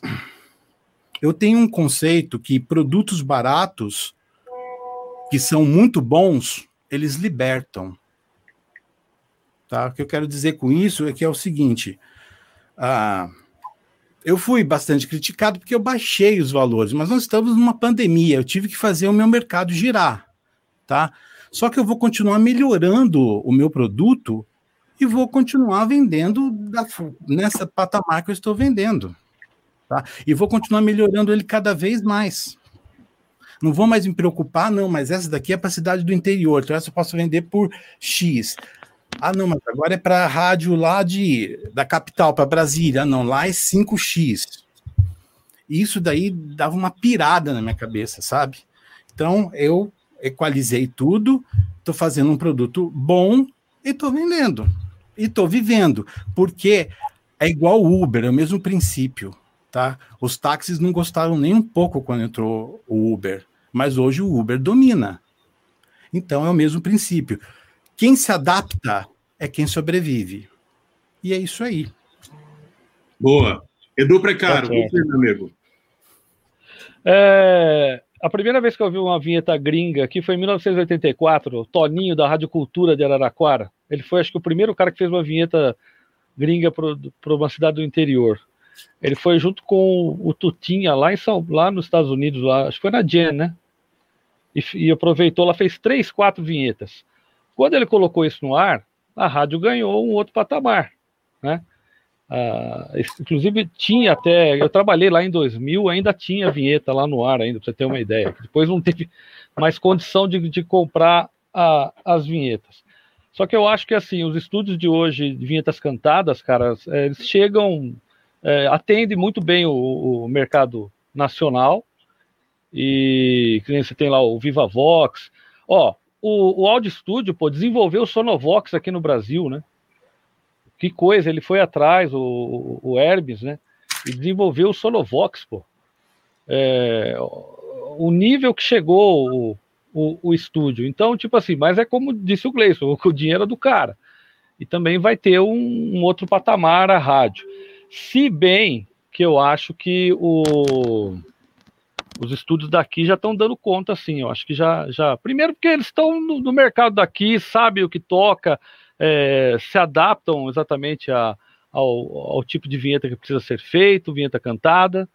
E eu também não faria lá fora a, a, as vinhetas, é, a não ser que eu fosse lá da rádio de Dubai, tivesse uma, aquela, como é que chama? EMI lá de Dubai, a rádio. Meu Deus do céu, o que, que é aquilo lá? Se eu tivesse muito dinheiro, mas acho que para o mercado que a gente tem, as vinhetas cantadas nacionais estão tão bem bacanas mesmo, estão num nível muito legal. E tanto que é um, o, o mercado está aquecido, né? Nessa questão de vinhetas cantadas também. Tá ótimo.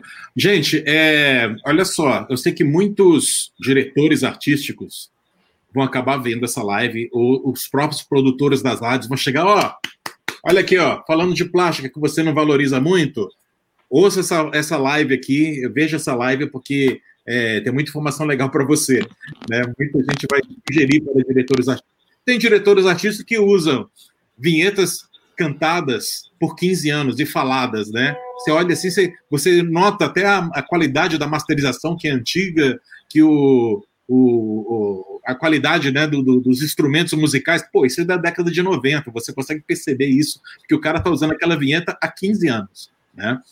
Então eu queria assim, se você tiver agora frente a frente, vamos dizer assim, com um diretor artístico e ele está meio cético em usar a plástica, né, em investir em plástica, o, qual seria o argumento? Porque assim, nós temos várias rádios que investem em plástica regularmente, são muito boas, estão sintonizadas, estão ligadas no mundo, sabe o que é bom, sabe o que é ruim. Mas tem muita rádio que coloca a plástica na, no último da fila da prioridade. Né?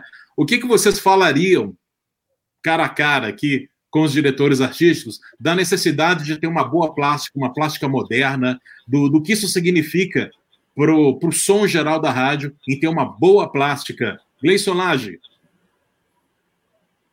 ah, rapaz, eu ia precisar de um, de um, tomar um bom café com esse cara aí, conversar um tempo. É porque, assim, eu acho plástica um elemento competitivo. Plástica não é um tapa-buraco entre uma música e outra, entre um comercial e outro, não. É, é, primeiro, assim, quem faz bem feito estuda o mercado. Se eu estou fazendo vinheta, por exemplo, para a rádio brasileira, eu tenho que lembrar o tempo inteiro aquele cara que é o ouvinte, qual rádio ele está ouvindo, porque o rádio aqui é feito por lembrança, não é por audiência. É lembrança, é o a rádio que o cara lembrou, porque o Ibope, quando vai na casa do cara, fala: Que rádio você ouviu ontem? Aí o cara fala: ah, Ontem eu ouvi a nativa. Então você tem que provocar a lembrança desse cara. Então você tem que fazer com aquilo, que aquilo fique guardado lá. Por isso que a gente tem mais vinhetas do que uma rádio americana, por exemplo, que toca duas músicas, às vezes sem vinheta nenhuma, né? É, que não é o mesmo sistema. Então, assim, Passagem, eu acho que o cara que não liga para a plástica, que fala assim, ah, ninguém liga para isso aí não, ninguém sabe o que é isso aí não, ninguém sabe. O cara também que o ouvinte também não sabe que a rádio tem um diretor artístico. Então, é um argumento que vai contra o negócio dele mesmo, entendeu? Ele sabe o quanto de dinheiro ele ganha, mas ele nunca vai saber o quanto de dinheiro ele pede. Porque rádio com plástica boa é rádio com vitrine. Você tá no centro da cidade, tem um monte de loja lá. Aí tem uma loja que tem uma puta vitrine colorida, piscando, uma mulher dançando lá na porta, a loja para homem entrar. Você entra naquela loja. Se não tem nada, você passa batido. E você vende a mesma coisa, entendeu? Então, assim, é, é, é a conta que eu sempre falo. Já conversei isso com alguns coordenadores. Ó, você sabe quanto dinheiro você está ganhando, mas você não sabe quanto dinheiro você está perdendo. E por isso que o nosso trabalho é um trabalho muito valioso, tá? Assim, eu, eu coloco na lista de prioridades a música como principal, em rádios, obviamente, musicais, se não a informação que está sendo levada ali como fator principal, e plástica vem logo em seguida. Porque é, você prende, você busca, você.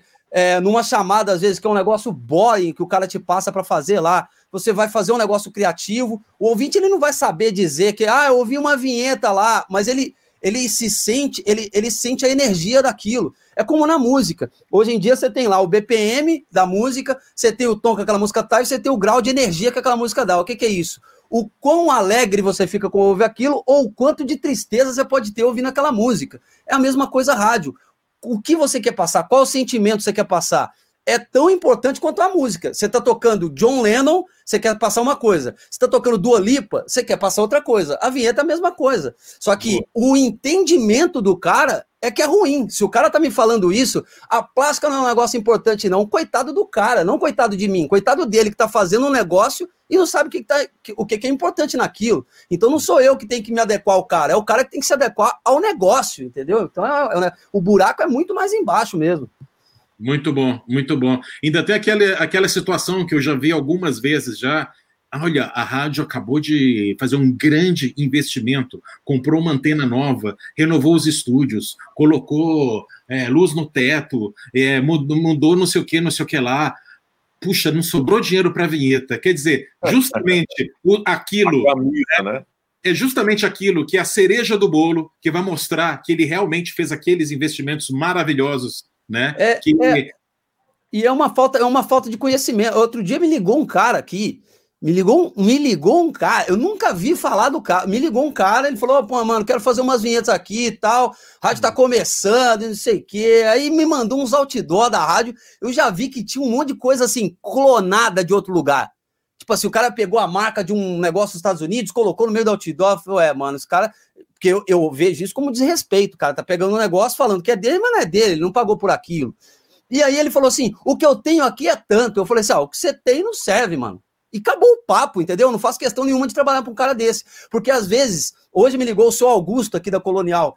O cara tem um investimento que ele está na cidade de Congonhas, então é um investimento baixo. Eu trabalho para o cara, às vezes, porque, por causa do amor dele pela rádio. Não é pelo tanto dinheiro que eu vou ganhar, mas o cara tem que enxergar valor. Porque se o cara tá com a rádio pica, a rádio mais cara de São Paulo, e não enxerga valor, não, o meu trabalho não vai fazer diferença lá. Não é porque sou eu, é porque é outro produtor, não. É porque o cara não dá ênfase àquilo. E pena dele. E talvez isso explique o quão não criativo está o rádio brasileiro. O rádio brasileiro, ele não tem criatividade mais na plástica. Por quê? Os caras limitaram, os caras falaram assim, ó, oh, mano, vou dar só esse espacinho para você aqui, você faz isso aí e tá de boa. Então, a gente, para não incomodar e para não perder negócio, você faz o que o cara quer, não é? Mas aí o cara não vai me culpar também, porque ele tá deixando de ter uma caneta boa, ele tá deixando de engajar, ele tá deixando de convencer, que é o papel do negócio dele, né? Então, falta uma Bíblia aí, né? Tá faltando é estudo mesmo. Muito bom, Gleison. Muito bom, irrepreensível. Eu não mudo uma vírgula do que você falou. O Rick Chambers, e você, cara?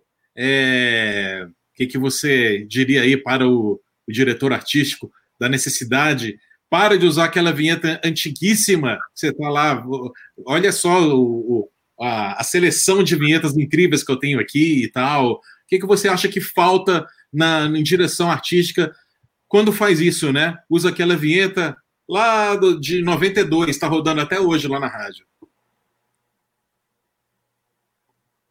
Rick? Ixi, o Rick saiu. Caiu bem na hora. Água, então, água. Seria para o Edu Precário. Edu Precário, e você, cara? Como, o que, você diria para um diretor artístico é, para ele investir na plástica da rádio dele? Vergonha na cara. Acabou, a resposta. De acabou a resposta. Vou para outra. Pelo amor de Deus, cara. Teve um, o meu primeiro diretor artístico, Sabá, falou, eu perguntei para ele, o que, que é plástica? Eu não estava lá, era molecão chegando. Ele falou, plástica é, é o, como o ouvinte se apaixona pela sua rádio. Olha, é interessante, hein? Interessante. É isso. Ele não sabe o que é, porque ele está lá, as músicas é, são mais ou menos iguais, né? As músicas sempre são mais ou menos iguais. Isso era anos 90, né? Só que ele não sabe o que é. Quem sabe é você que cria essa plástica, que dá a cara para a rádio, que faz tudo isso aí, que faz a lembrança, que faz a venda do, do, do, do nome da rádio, que é, entra na cabeça do cara. Então, é isso que ele foi uma, uma, uma definição que eu achei muito bacana, né? Que a rádio faz com que o ouvinte se apaixone pela rádio. Eu gosto muito dessa rádio, ela toca as mesmas músicas, mas a outra rádio que toca as mesmas músicas eu não consigo ouvir. Eu não sei o que, que é. Porque pro ouvinte, cara, o ouvinte não sabe o que é isso aí, o que, que é plástica. Tanto que eu pergunto para mim, você trabalha de quê? Ah, tem estúdio. Ah, você faz dingo, né? Falei, não, não, não faço dingo, não. Ah, você faz comercial? Não, não faço comercial. O que, que você faz, então? Eu faço plástica de rádio. Rádio? O que, que é isso, cara? Da maquiagem? É, o que, que, é esse negócio? Aí, Consultório. Cara, é, tal, esse negócio. Então, eu falo, o meu cliente é a rádio, né? Tá acontecendo um terremoto aí lá na região do Foz do Iguaçu, né? Acontece. Tem um labirintite, então, então segure. Se o cara tá com vinheta lá, cara, desde 90 e, 90 e pouco, vai embora, cara. Deixa o cargo e vai embora. Põe outro cara aí, põe uma molecada nova aí. Pelo amor de Deus, cara, que que é isso? Beleza. Imagina, imagina essa vinheta tocando, cara.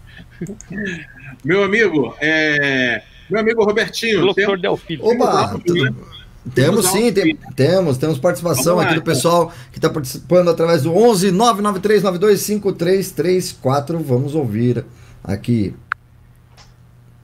Fala galera, tudo jóia? Por aqui o Pedro na PS. Mandar um abraço para a galera aí, né? O Edu, o Rick e o Gleison. Fala Gleison, tudo jóia? Ao Robertinho, o Rodolfo e ao Passaju, rapaz. Turma boa. Satisfação imensa poder estar falando com vocês. É, só uma pergunta que eu queria fazer. É, vocês acham que está faltando um pouco de criatividade em alguns produtores e, é, e até produtoras? É, geralmente a galera fica na expectativa, né? Tipo, um ouvindo o outro, não todos, né? Mas alguns, por exemplo, ficam ouvindo um, ou, ou, ouvem outros, né? E vai meio que sugando um pouco um de cada e para poder fazer aquele material, aquela peça para a rádio, né? E isso não acho que vai ficar. E não fica muito assim, tipo, uma rádio está falando isso aqui e caiu um pouco em cima daquilo que o Gleison falou é, pouco tempo atrás, que foi justamente daquela coisa da linguagem. Cada rádio tem a sua, tem o, o seu público tem a sua linguagem. E quando tem essa, essa, essa, essa cópia, né, Ctrl V, Ctrl C, a gente automaticamente vai estar tá fazendo vai fazer o contrário que a gente é, o que o Gleice falou aí, né? Que é muito interessante também. O que vocês acham em relação a isso aí? Falta criatividade nesse povo aí, preguiça de pensar, falta de tempo, o que está acontecendo? É aquela coisa, né? Ele já respondeu na pergunta, né? Porque eu falo isso é rapidinho, ser bem rápido.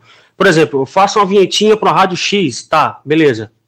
Tá aquele raciocínio, tá aquela ideia. Aquele público lá. Aí de repente o cara tá na outra rádio, tá ouvindo, quer dizer, o cara vai estar tá lembrando da rádio ali, Quer dizer, ouvir essa, essa mesma vinheta, essa mesma pegadinha, essa mesma entonação, essa mesma efeito, essa mesma trilhazinha, mesmo tudinho, ele vai lembrar, opa, porque efeito sonoro, trilha, tudo isso marca muito na produção, né? É, enfim, é isso aí. Espero a resposta de vocês aí. Valeu! Foi rapidinho. E aí? Vamos começar com o Gleison, né? Que o Gleison já, já dá aquela porrada e Porra, a galera vem. De novo! Eu tô Vai cansado lá, de começar. Vamos colocar um sorteio aí. É, porra. Então, então cara, um abra... primeiro um abraço para ir pro Pedrão aí, PS Produções. Tá vendo o Vasco dele jogar agora. Então, cara, o que eu penso é o seguinte, velho, disso. É, na, na produção, assim, produção é vivência, cara.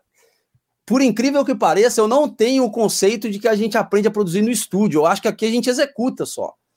É, eu tenho um caderno de ideia, tá aqui, ó anoto no papel, aqui ó, tem um monte de coisa arriscada aqui e tal. Eu vou anotando coisa o dia inteiro.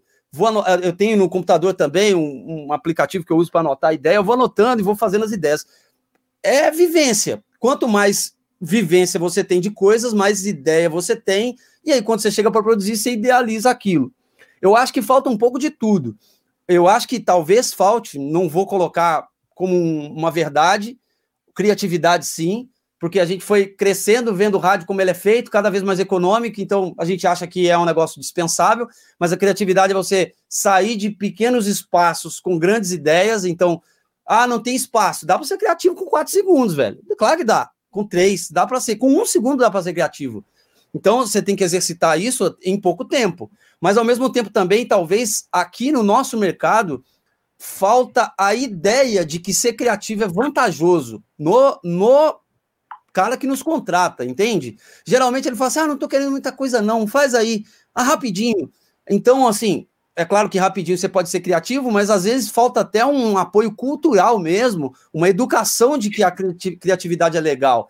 Às vezes o cara não está muito preparado para receber uma peça é, fora do padrão que ele está acostumado. Então, eu acredito que isso parte de cada um, a gente luta um pouco com o mercado. Eu gosto de escrever as peças que eu produzo, então eu tento ser criativo, porque eu quero chamar atenção, eu quero que esse cara me contate 10 vezes, pagando cada vez mais, então eu preciso ser criativo para fazer isso. Porque se eu faço um negócio que tô, trilha, todo mundo tem, efeito todo mundo tem, DAO todo mundo usa, então a ideia é de que eu vou conseguir talvez dar um diferencial, não estou falando que é melhor ou pior, é um diferencial no meu trabalho, tendo e soluções mesmo, entendeu? Que é o que eu acho que a gente oferece. A gente vende solução para o cara. Então, acho que falta um pouco de todo mundo. Talvez falta o cara criar mais, mas falta o cara ter mais sede por criatividade, o cara que contrata a gente também. E falta, acho que também muito, né? Acho que muito desse problema, a origem desse problema, é a falta de ousadia, né? Acho que as pessoas esqueceram o que é ousar, né?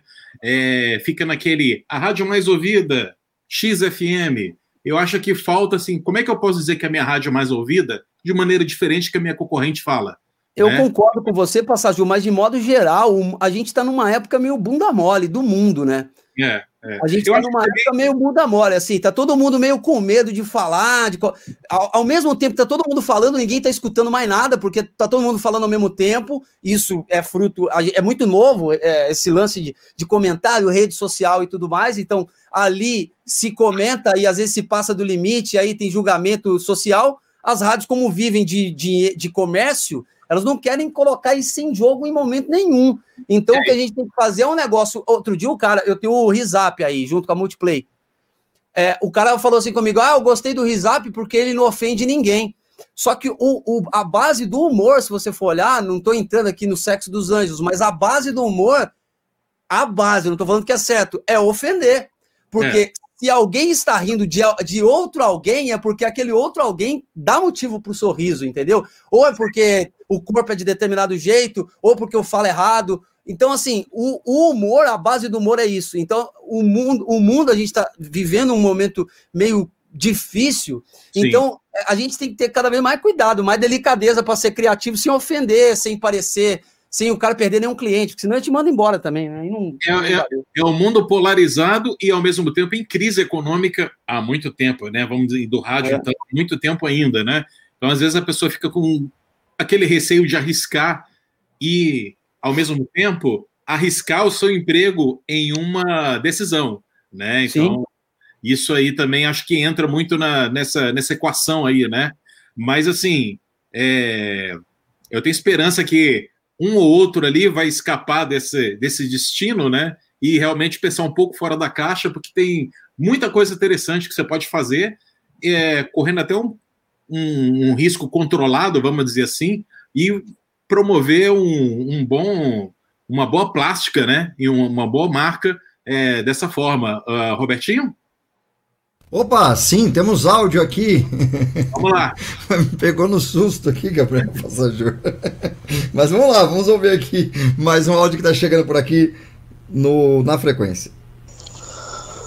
Fala galera do Na Frequência, boa noite. Mandar um abraço especial aí ao meu professor, grande Gleison Lage. Estou fazendo o curso, o curso está show de bola. Acho que a gente vai aprender muita coisa legal com o Gleison. Quero agradecer ao Gleison pela iniciativa né, de estar tá fazendo esse curso aí, especialmente para nós que somos do interior e as oportunidades são poucas para a gente que, que, vive no interior e tem esse sonho aí de ser um grande produtor, um grande locutor no meio do rádio. Manda um abraço especial também aí meu amigo Rick Jambers, a nossa emissora comunitária foi foi autorizada pelo Ministério das Comunicações aqui em nossa cidade e tive que juntar uma grana para poder gravar um pacote de vinhetas especiais com o Rick, que era também o nosso sonho, né? A emissora leva o nome da minha mãe e, claro, tinha que ser umas vinhetas cantadas daquele jeito. E com certeza foi um sonho realizado aí é, em ter vinhetas cantadas com a qualidade do estúdio AR15. Mais uma vez, um abraço para vocês e muito obrigado por estar sempre compartilhando aí conhecimentos de vocês com a galera do rádio. Um abraço. Essa história é bem bonita. Eu acompanhei essa história do Rick James da vinheta, é, que uma rádio que tem o nome da mãe dele. Eu queria que o Rick fizesse um resuminho dessa história que eu achei bem legal e que para provar que plástica e vinheta não é só mini músicas. Tem muita coisa envolvida aí, né, Rick? É, libera o seu libera microfone, o Rick. Aí, Rick. Rick, seu, o seu microfone está mutado. Está no mute. Tira aí. Aí, ó, no, embaixo tem, tá no mute. Tira aí seu microfone. Ah, é, o Rick tá provando que o áudio faz diferença mesmo, né, gente? Olha aí. Sempre muito inteligente Olha, o Rick, hein? A parte de baixo do computador. Tá Conseguiu? Aproveitar o não. Agora foi, agora foi, foi, foi, foi. Foi, agora foi. Vocês estão me ouvindo? sim. Alô? Vai lá, vai lá responda. Eu não fiz nada. Ele voltou a funcionar sozinho. É porque eu, é, meu computador apagou. Apagou tudo e eu voltei pelo celular agora. Ah, tá, é, é a Nória FM, né? Isso, isso. E é o nome da mãe dele, foi legal, ele sempre quis.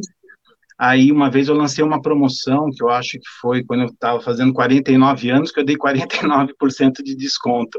Aí, para não perder aquela promoção, ele ele comprou naquele momento, ele foi fazer as vinhetas só uns seis meses depois, quando saiu aí a liberação da rádio dele, né? E aí legal. ele falou que era o nome da mãe dele, tudo foi muito legal, muito bacana mesmo.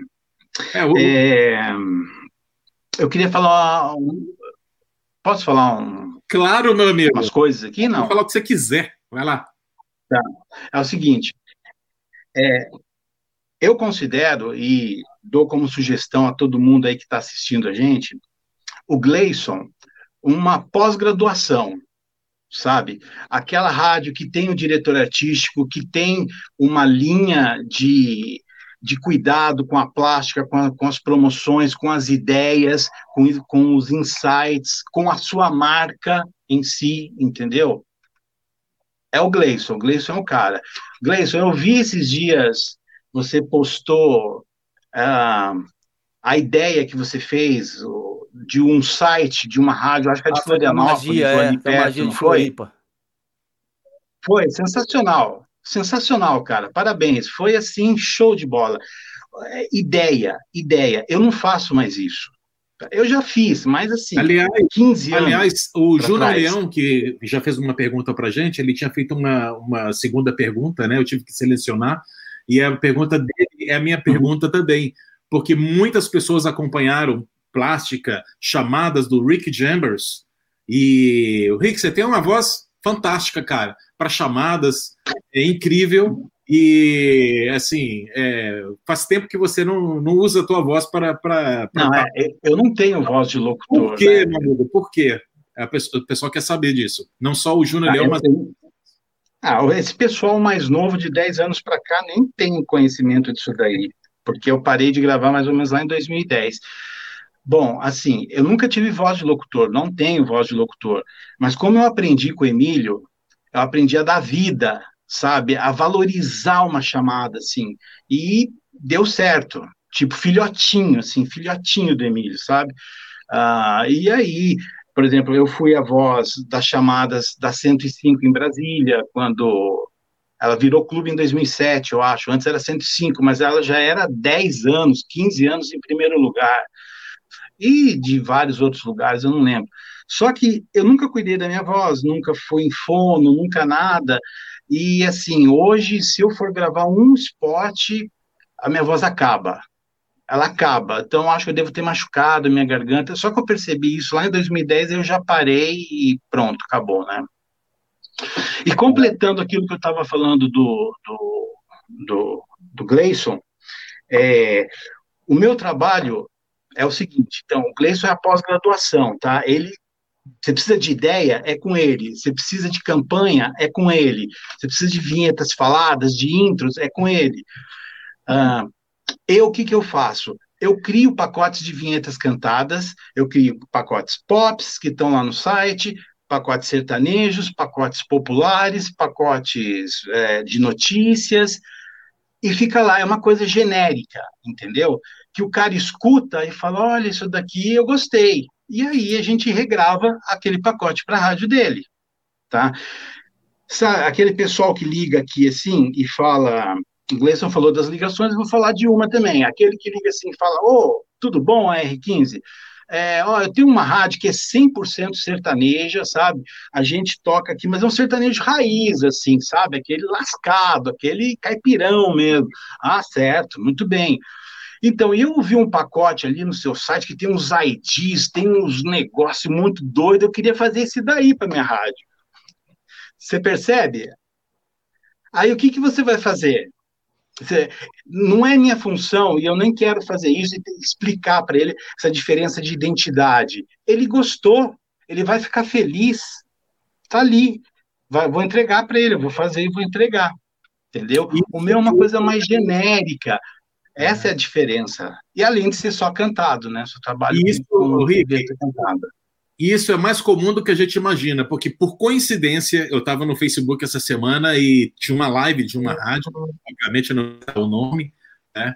E eu identifiquei um pacote, tá? Um pacote nacional de uma produtora, e era um pacote estilo real world, meu amigo. Era tudo status, tu e pai, não sei o quê, ultramoderno. Depois entrou Roberto Carlos sabe? Foi assim uma, uma quebra. Foi um negócio assim, cara, que, meu, eu não acreditei, entendeu? É aquele Roberto Carlos antigo ainda, sabe? Tipo, detalhes, entendeu? Entrava. Tá, e depois vem. Pam, pam, pam, pam, pam, pam, pam, pam, pam. Cara, loucura. Então, assim, é exatamente o exemplo que você deu. Mas, assim, para não ficar um negócio assim, de bater, né, na, na, na, no nosso rádio, no rádio brasileiro, em Nova York, uma rádio que acho que, se não me engano, não sei se é a primeira ou a segunda colocada, que é a, a WLIT, é Light FM, é a Light FM de Nova York. Ela usava vinhetas desse estilo. CHR é uma rádio adulta que usava vinhetas dance na rádio, né? Então, assim, não é só aqui. No maior mercado do mundo também isso já aconteceu, né? Então, só para pontuar aí com uma curiosidade, né? O Robertinho, o Robertinho Oi. é da Gazeta, né? Sim, sim, sim. Uhum. Então, é, em 2013 ou 2014, uhum. é, o Beto Rivera comprou umas vinhetas para a uhum. Gazeta FM aqui sim. comigo. Uhum. Aí eu mandei todas as vinhetas assim. Ele falou, cara, tira todas as trilhas, eu quero só, só as capelas. Uhum. Só as capelas. E aí eu nem sei se foi usado essas vinhetas, ele comprou, nem sei se Sim. foi usado, se não foi. Com certeza foi sim. Quem, quem produz lá, até que ia ser um dos. Vou mandar um abraço aqui, né? Que era um dos entrevistados também que não pôde estar presente, o JB, né? O JB também uhum. é, trabalha nos estúdios lá da Gazeta e com certeza é, cuida dessa, dessa parte da produção por lá. É, o, lá na Gazeta tem essa coisa também do, de, de tomar cuidado com o que mexe, né? Tipo assim, tem. É, sequência de, da, das músicas ou plástica mesmo, para poder alterar alguma coisa. O Beto ele é bem detalhista né, né, nessa questão, né? Então, é, o ousar lá a gente tem que tomar cuidado, na verdade, né? A gente faz uma ousadia com, com, com uma avaliação da direção também, sempre, né? Passajou, temos aí bastante gente querendo passajar, mas desculpa, aí, que é respondido uma das aí. Né? perguntas né? mais uhum. desejadas, mais perguntadas, mais queridas dos produtores, que é sobre plugins. Agora, essa pergunta que é muito especial acompanha também do Introdução, que é uma demo de cada, uma do, cada um dos produtores que está aqui hoje. Eu vou começar com o Edu Precaro, para ele falar de plugins, o que ele usa, quais as suas preferências dele, mas antes dele responder isso, tem a demo do Edu Precaro. Solta aí, Roberto. Sucesso FM. A música não para. Se te perguntarem, responda. Responda. Sucesso FM. Líder, líder, líder regional em audiência. BBC. Portas, Ribeirão, Bonito, Matão e Dourado. Onde você vai é DBC pra todo lado. É bailando. Tem música que você adora. Rolando na clube. Clube,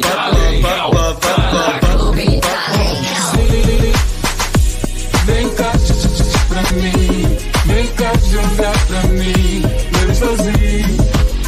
Clube. É como se morasse o meu dentro do beijo seu. É como se jorrasse mel dentro das suas palavras. É como se existisse um mundo só pra você e eu. Música e alegria o tempo todo.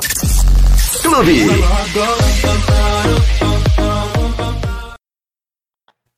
Aê!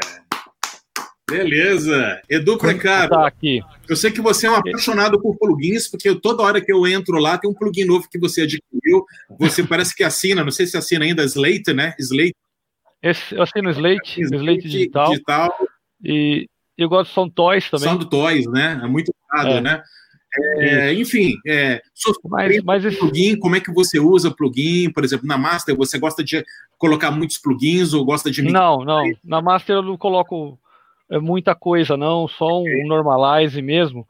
É, eu já entrei até em discussão com o pessoal disso aí, porque é o seguinte: tem aquela questão do. do, do quando vai para o transmissor também, você tem lá o Orban, você tem lá os negócios lá que também fazem e às vezes você uhum. colocar muita coisa também, então eu tento mandar o mais assim é, natural possível, assim. É, os plugins também, normalmente eu gosto de, de é, alguma coisa botar no, no canal para poder é, dosar e algum, algumas coisas. E o, o, não é muito pro plugin, né? Mas é aquela dobra de voz que todo mundo acaba fazendo, né? O high pass também, é coisa que que é do, do, do, do jeitão de, de, de, fazer vinheta, essa coisa toda aí. Eu não, não tenho nessa demo aí, mas esqueci de falar do Vandersá. O Vandersá é um, parceiro que a gente começou fazendo as vinhetas. É, tem um vozeirão, o Vandersá, e quando eu entrei na Intersom, ele estava lá. Ele querendo aprender a gravar e eu querendo aprender a fazer as vinhetas, né? Então, pequena listinha, pequena listinha de plugins que você gosta, que você usa, marcas ah, eu uso essa da Waves para é, então, eu uso é. tal coisa para equalizar. pequena listinha de plugins assim que você gosta, que você mais usa. Então, como eu disse, eu tenho o, o, o, o Slate digital, que eu uso o, compressor lá do, da, da, da sequência deles. O, o, o nativo do, do próprio do próprio é, Pro Tools, que é o ele é um gate expander gate que eu uso ele bastante assim bem na, na track mesmo da, da, da voz. Eu, eu, processo a voz depois eu, eu trabalho com, com ela né?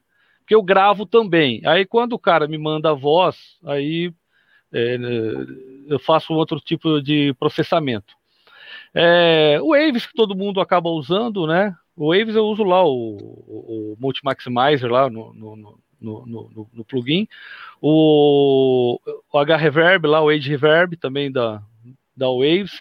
Agora, o, o, Slate, cara, tem muito compressor bacana lá também, tem muito é, equalizador.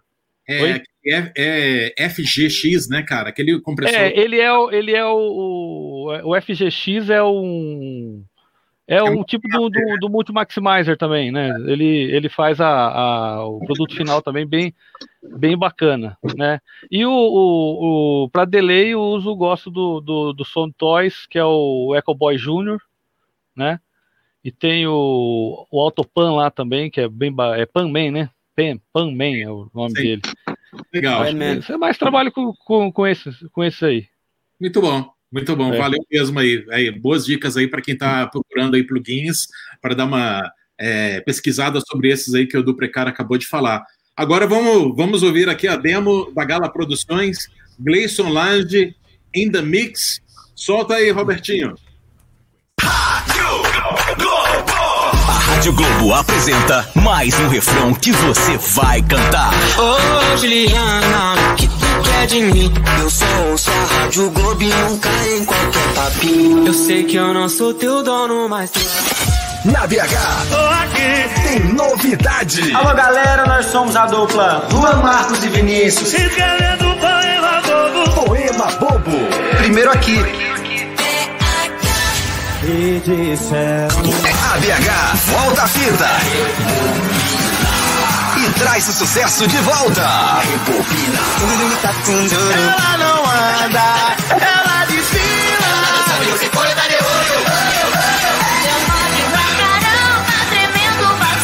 Domingo ela não vai. Será?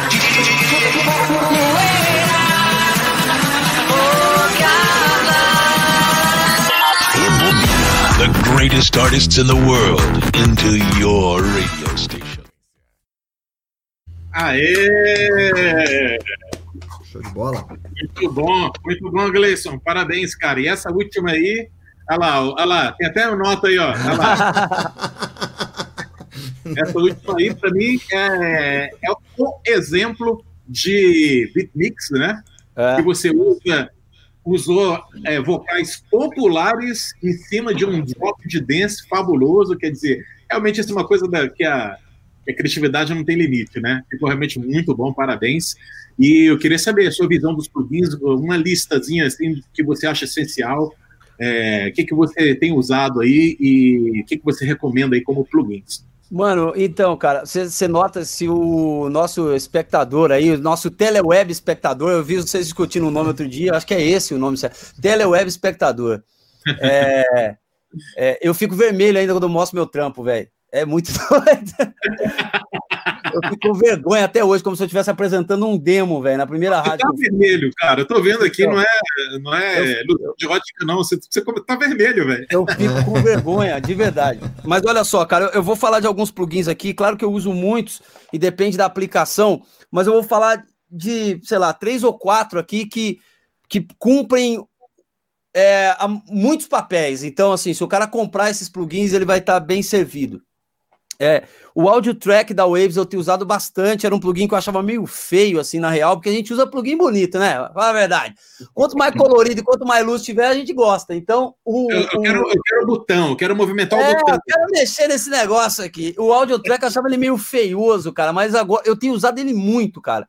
Porque ele tem um compressor bom, ele tem um equalizador legal, você consegue fazer muita coisa no plugin só, sem carregar muita track, sabe? Até uso mais coisa. Posicionar voz ou master?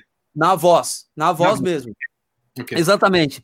Uma outra sacada também, um outro plugin que eu queria recomendar aqui, cara, que é bem legal, que é um plugin que, que ele tem um, vou chamar de flavor, que ele tem uma parada legal assim, que é o The Sauce, cara. Se você não conhece esse plugin, ele é um plugin até barato, ele não é um plugin caro, e ele é um plugin fodaralho, cara, porque ele tem muita coisa legal, ele tem uma distorção foda, o flange dele é bonito pra caramba, e apesar de, ah, o flange tá meio fora de moda, né? Direto eu vi os caras falar, depende da quantidade que você usa, né, cara? Você não precisa usar, estourar a voz no flange. Usa um pouquinho, só para dar um brilho. Eu acho que ele abre o vocal bem bonito também, ele tem uma dinâmica, assim, do quanto você quer aquela voz aberta, até visual dele, assim, é muito massa. Então eu recomendo The Salse, escreve S-A-U-C-E, The Salse. Do DJ é um... Swivel, DJ, né? É, Swivel, exatamente, é o DJ Swivel que, que desenvolveu esse plugin. Um outro plugin também que eu acho muito massa para quem quer produzir coisa rítmica. E ele é um plugin que trava pra caceta, mas ele é um plugin que vale a pena as travadas, Vai, vai tomar uma água, volta daqui a pouco e mexe de novo. Que eu até, eu até mandei um e-mail pro desenvolvedor da parada e o cara trocou vários e-mails comigo e depois disso não travou na minha máquina mais, que é o Shaperbox 2, hum. que é um multilayer é um muito plugin bom. muito bom, cara, porque ele tem uma parada rítmica muito forte, ele tem é, algumas, algum, alguns presets que você consegue desenvolver nele com filtros também, então você pode comprar os layers que você quer, ah, eu quero só o filtro e a parada do tape, do tape stop, então você compra ele, você quer comprar mais, você vai adicionando, acho que são cinco no total, é muito bom esse plugin aí, e o que eu tenho, que eu comprei por último, assim, foi o último plugin que eu comprei, que assim, que eu tô apaixonado pela parada, que é o Pro Q3 da Fab Filter. Que é, assim, mano, outro nível de qualidade de, de equalização, assim, cara. Pelo menos para mim, tá? Eu tô falando do meu gosto mesmo. Uhum. É, eu não sei se é porque eu também tô apaixonadão agora e tal tô dormindo com plugin, né, velho? Mas é, é um plugin que tem um som animal, cara. E você consegue fazer muita coisa nele mesmo, sem ficar adicionando mais coisa. Então, acho que se eu tivesse de indicar, eu uso muita coisa aí. O Edu tá ligado, que eu tô falando bastante no curso de plugin e tal, mas é, o Pro Q3, o Shaperbox 2, o The aí, que eu tenho usado muito aí nos, nos trabalhos aí, cara, e tem soado ah, bacana. E um outro que é mais difícil, porque ele, ele precisa de uma chave física, mas que eu uso bastante também, é o. É, cara, é o plugin da Vegans lá, que é o Glit Beach, que é um plugin foda também. Eu vi aquele, um cara. Aquele que é mais antigo? Aquele que é mais antigo? Aquele que Não, ele. É, eu mostrei, mostrei para você, mas já tem atualização depois. O foda desse plugin lá, cara, é que ele precisa de uma chave física. Então você precisa de um pendrive que os caras te mandam um pendrive deles pra você usar. É por isso que eu não falei dele aqui, mas se você quiser dar uma pesquisada no YouTube depois da live, não agora que senão você sai da gente, mas vai lá depois aí no YouTube, você vê Glit Beach da Vegas, que é um plugin bem massa também, eu utilizo bastante aqui. Muito legal, muito legal. E agora vamos com ele, ele, Ricky, Ricky, Ricky Chambers, demo da R15, solta lá, Robertinho.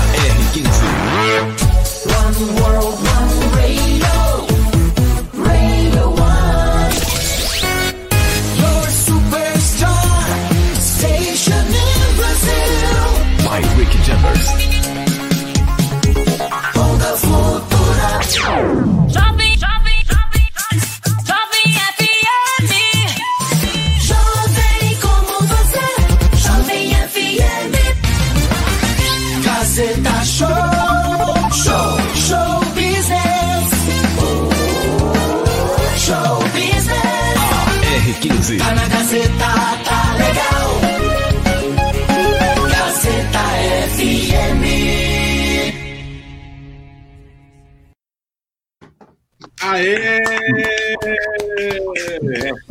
Obrigado, obrigado. obrigado. Ah, mais, um, mais uma nota aí, mais uma nota aí. Aê! muito bom, muito bom. Rick, parabéns, né, cara? Você. Desde quando, cara, é, existe a R15? Desde 1900 1998. Parabéns, parabéns. 99. 99. Não, Não é, não é qualquer um que tem aí mais de 20 anos. Aí, ó. Foda aí, ó. muito bom, Rick. Muito bom. E, vou, eu, e olha, eu cansei de, de ver plugins da Ultra Funk em rádios aí, graças ao seu curso. Eu lembro que você é, fazia é, as equalizações, as compressões, usando esse programa que é antigo. Eu vi ultimamente que você tem usado mais agora é, Fab Filter, né? Que, que você tem usado, o que, que você recomenda é, em termos aí de masterização, ou reverb, ou delay que você usa nas suas vinhetas? Então, vamos lá. É, eu não tenho todo esse conhecimento técnico que o Gleison tem, que o Edu tem, tá? Eu trabalho assim focado em resultado. Até porque eu não tenho paciência também, vai muito com o meu as minhas características, né? Então, como eu trabalho com resultado, o que, que eu faço? Eu continuo usando o Ultra Funk para reverb. É, o meu reverb é Ultra Funk até hoje, tá? Que interessante. Ah, o meu delay é aquele OHM Boys, tá? Certo. Sabe? Ah, legal. Esse legal, aí então, também. É esse daí. One Boys. Esse é o delay que eu uso. E para masterizar no final, eu estou usando o Fab Filter. Aí como que eu faço? Eu não mexo em nem um parâmetro de nada. Eu simplesmente faço combinações de presets. Tá? Ah, Deu muito trabalho, muito trabalho até eu achar. Então eu achei lá, montei três combinações de presets e aí eu apliquei cada uma de acordo com o pacote, se o pacote é sertanejo, se o pacote é nessa pegada aí de americano, IDs e tal. E é isso. Tá? Eu faço dessa forma simples, dessa forma é, que não é profissional, tá? não é com o, não é com domínio do conhecimento, mas é com o resultado. Meu foco é sempre no resultado. E o resultado... Queria falar uma coisa, dessas vinhetas cantando em inglês aí, tá? É pedido de cliente isso, tá? Os caras escutam, cara, dá para cantar aí é, My Radio in Brazil is the best for fucking não sei o quê, papapá. Ué, eu vou falar o quê? The dá? on the table. Não, é, e eu canto, e eu mando cantar, e entrego, e o cara fica muito feliz. E esse é que tem que ser, entendeu? Uhum. Tá pagando, né, meu irmão? Olha, e eu, e eu vou estender essa pergunta Aliás, você usava também, até recentemente, você usava um que eu gosto muito, inclusive. É... Oh, meu Deus, qual é o nome? T-Rex. Você usava T-Rex também, né, o Rick? Até recentemente. Não uso mais, não, não uso mais, faz muito tempo. É, mas chegou a usar bastante tempo, né, o T-Rex, né? É, lá para uns 10 anos, assim, por aí, sei lá. Ah, é, é. Eu vou aproveitar, eu vou estender essa pergunta eu, infelizmente, eu não tenho a demo aqui do Rodolfo, né? Porque a demo é para os convidados, né, Rodolfo? É, a demo é para os nossos convidados. É Mas eu vou, eu vou estender a pergunta para o Rodolfo também, né? Abrir a caixinha de segredos dele aí. Quais são os plugins que ele, que ele gosta, que ele utiliza bastante? Cara, desde quando eu comecei a produzir, sempre usei os plugins da Waves. Por quê? Porque eu sou um cara muito desorganizado. E às vezes, você fala uns plugins diferentes, você muda de máquina, vai fazer aquele backup, você perde lá algumas situações, alguns efeitos que você encaixou ali. Então, hoje eu prefiro usar só os da Waves mesmo, né, para poder, quando acontecer esse tipo de problema, eu perder algum plugin, não ter que ir atrás do instalador para ver se eu consigo resgatar aquele projeto antigo, né.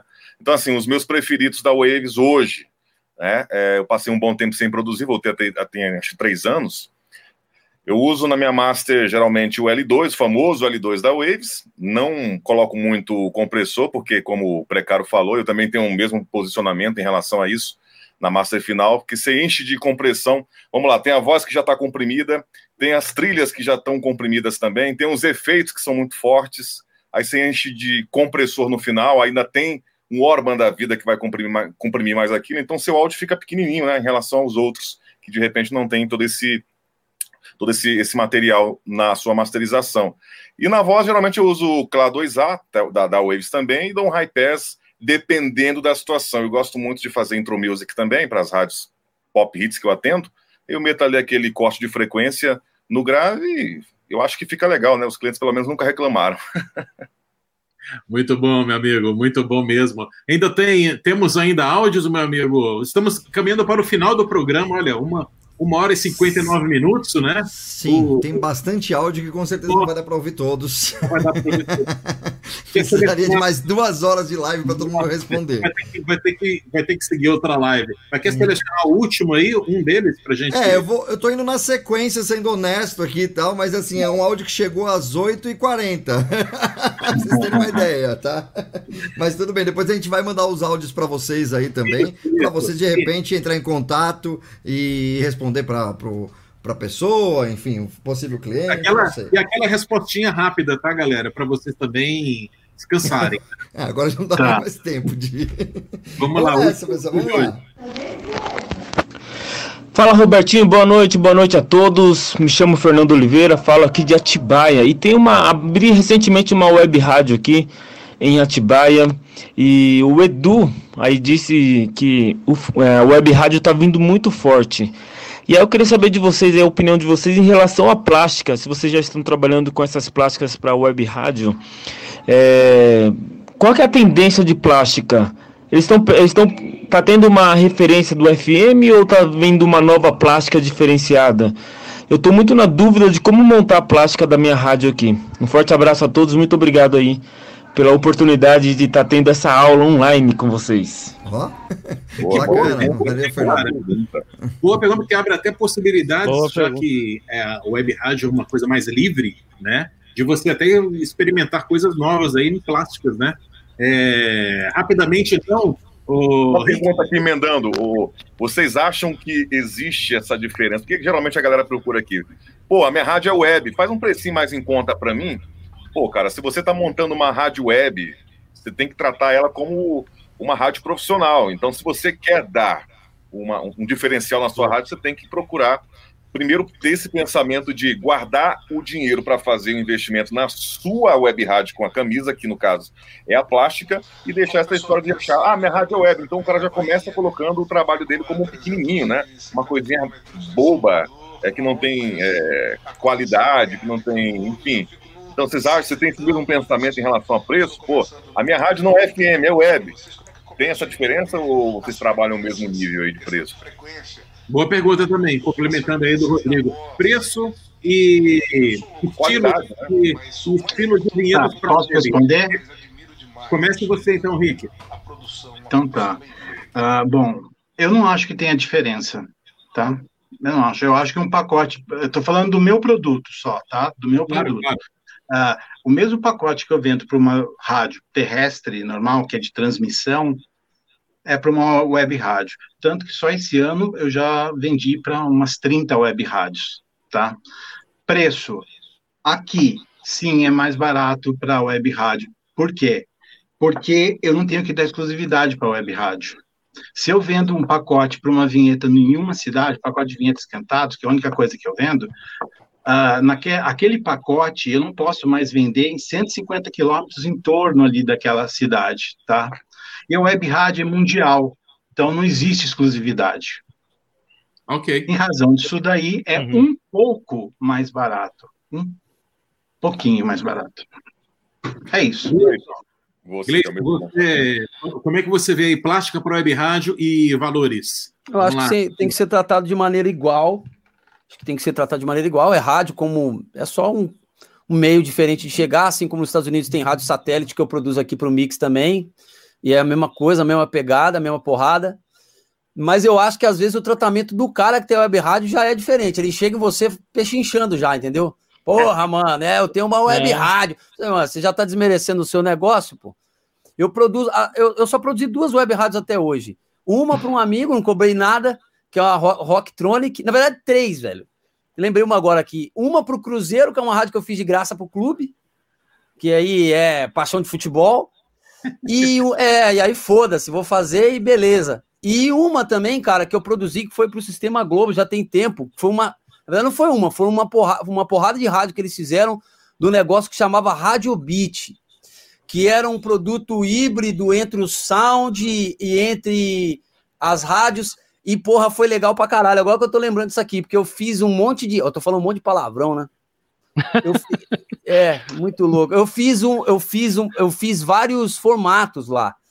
Então eu lembro que eu fiz uma rádio pop que chamava Pop Hits, e uma rádio que era rock, que era ponto rock, que eu desci o pau, velho. Tudo que eu queria falar, eu falava lá, de coisa ousada e tal. Eu lembro que tinha uma vinheta lá que era assim: as FMs estão dizendo que nós somos uma rádio sem concessão. E somos mesmo, ponto rock. Então, tudo que eu não podia escrever pro rádio, eu escrevia pra lá, velho. Que era uma rádio que era para o público rock e tal. Então, foi, foi massa fazer, só que durou muito pouco, durou um ano só. Uhum. Isso aí. Legal. Então, eu não vejo diferença, não, Passagem. Eu acho que é a mesma coisa, cara. Maravilha. Edu Precário. É, também. Eu tenho web, web rádio. Eu tenho web rádio, eu acho que é a mesma coisa, mesmo, mesmo negócio. Ah, e quem tem uma plástica bem feita, normal, com uma rádio normal, tá na frente do que o pessoal. E outra, web rádio, tira da cabeça essa palavra e rádio que transmite por internet. É isso que você tem. Começa aí, já vai ligar lá pro Gleison lá e fala: Eu tenho uma rádio que transmite pela internet, preciso de vinheta. Não, olha, cara, eu sou uma web rádio, tô começando agora, pelo amor de Deus, me faz aí e tal, não sei o quê. Então, é, mesma coisa. Levar em conta, né, lá... Edu, que na Noruega, por exemplo, só tem rádio web, né? Só tem rádio web. Eu estou fazendo com um projeto lá da rádio, rádio Diário, Diário de São Paulo, é um jornal lá famoso lá. Estou fazendo esse projeto aí. E, e, o cara tá levando a sério, normal. Vamos fazer tudo, né?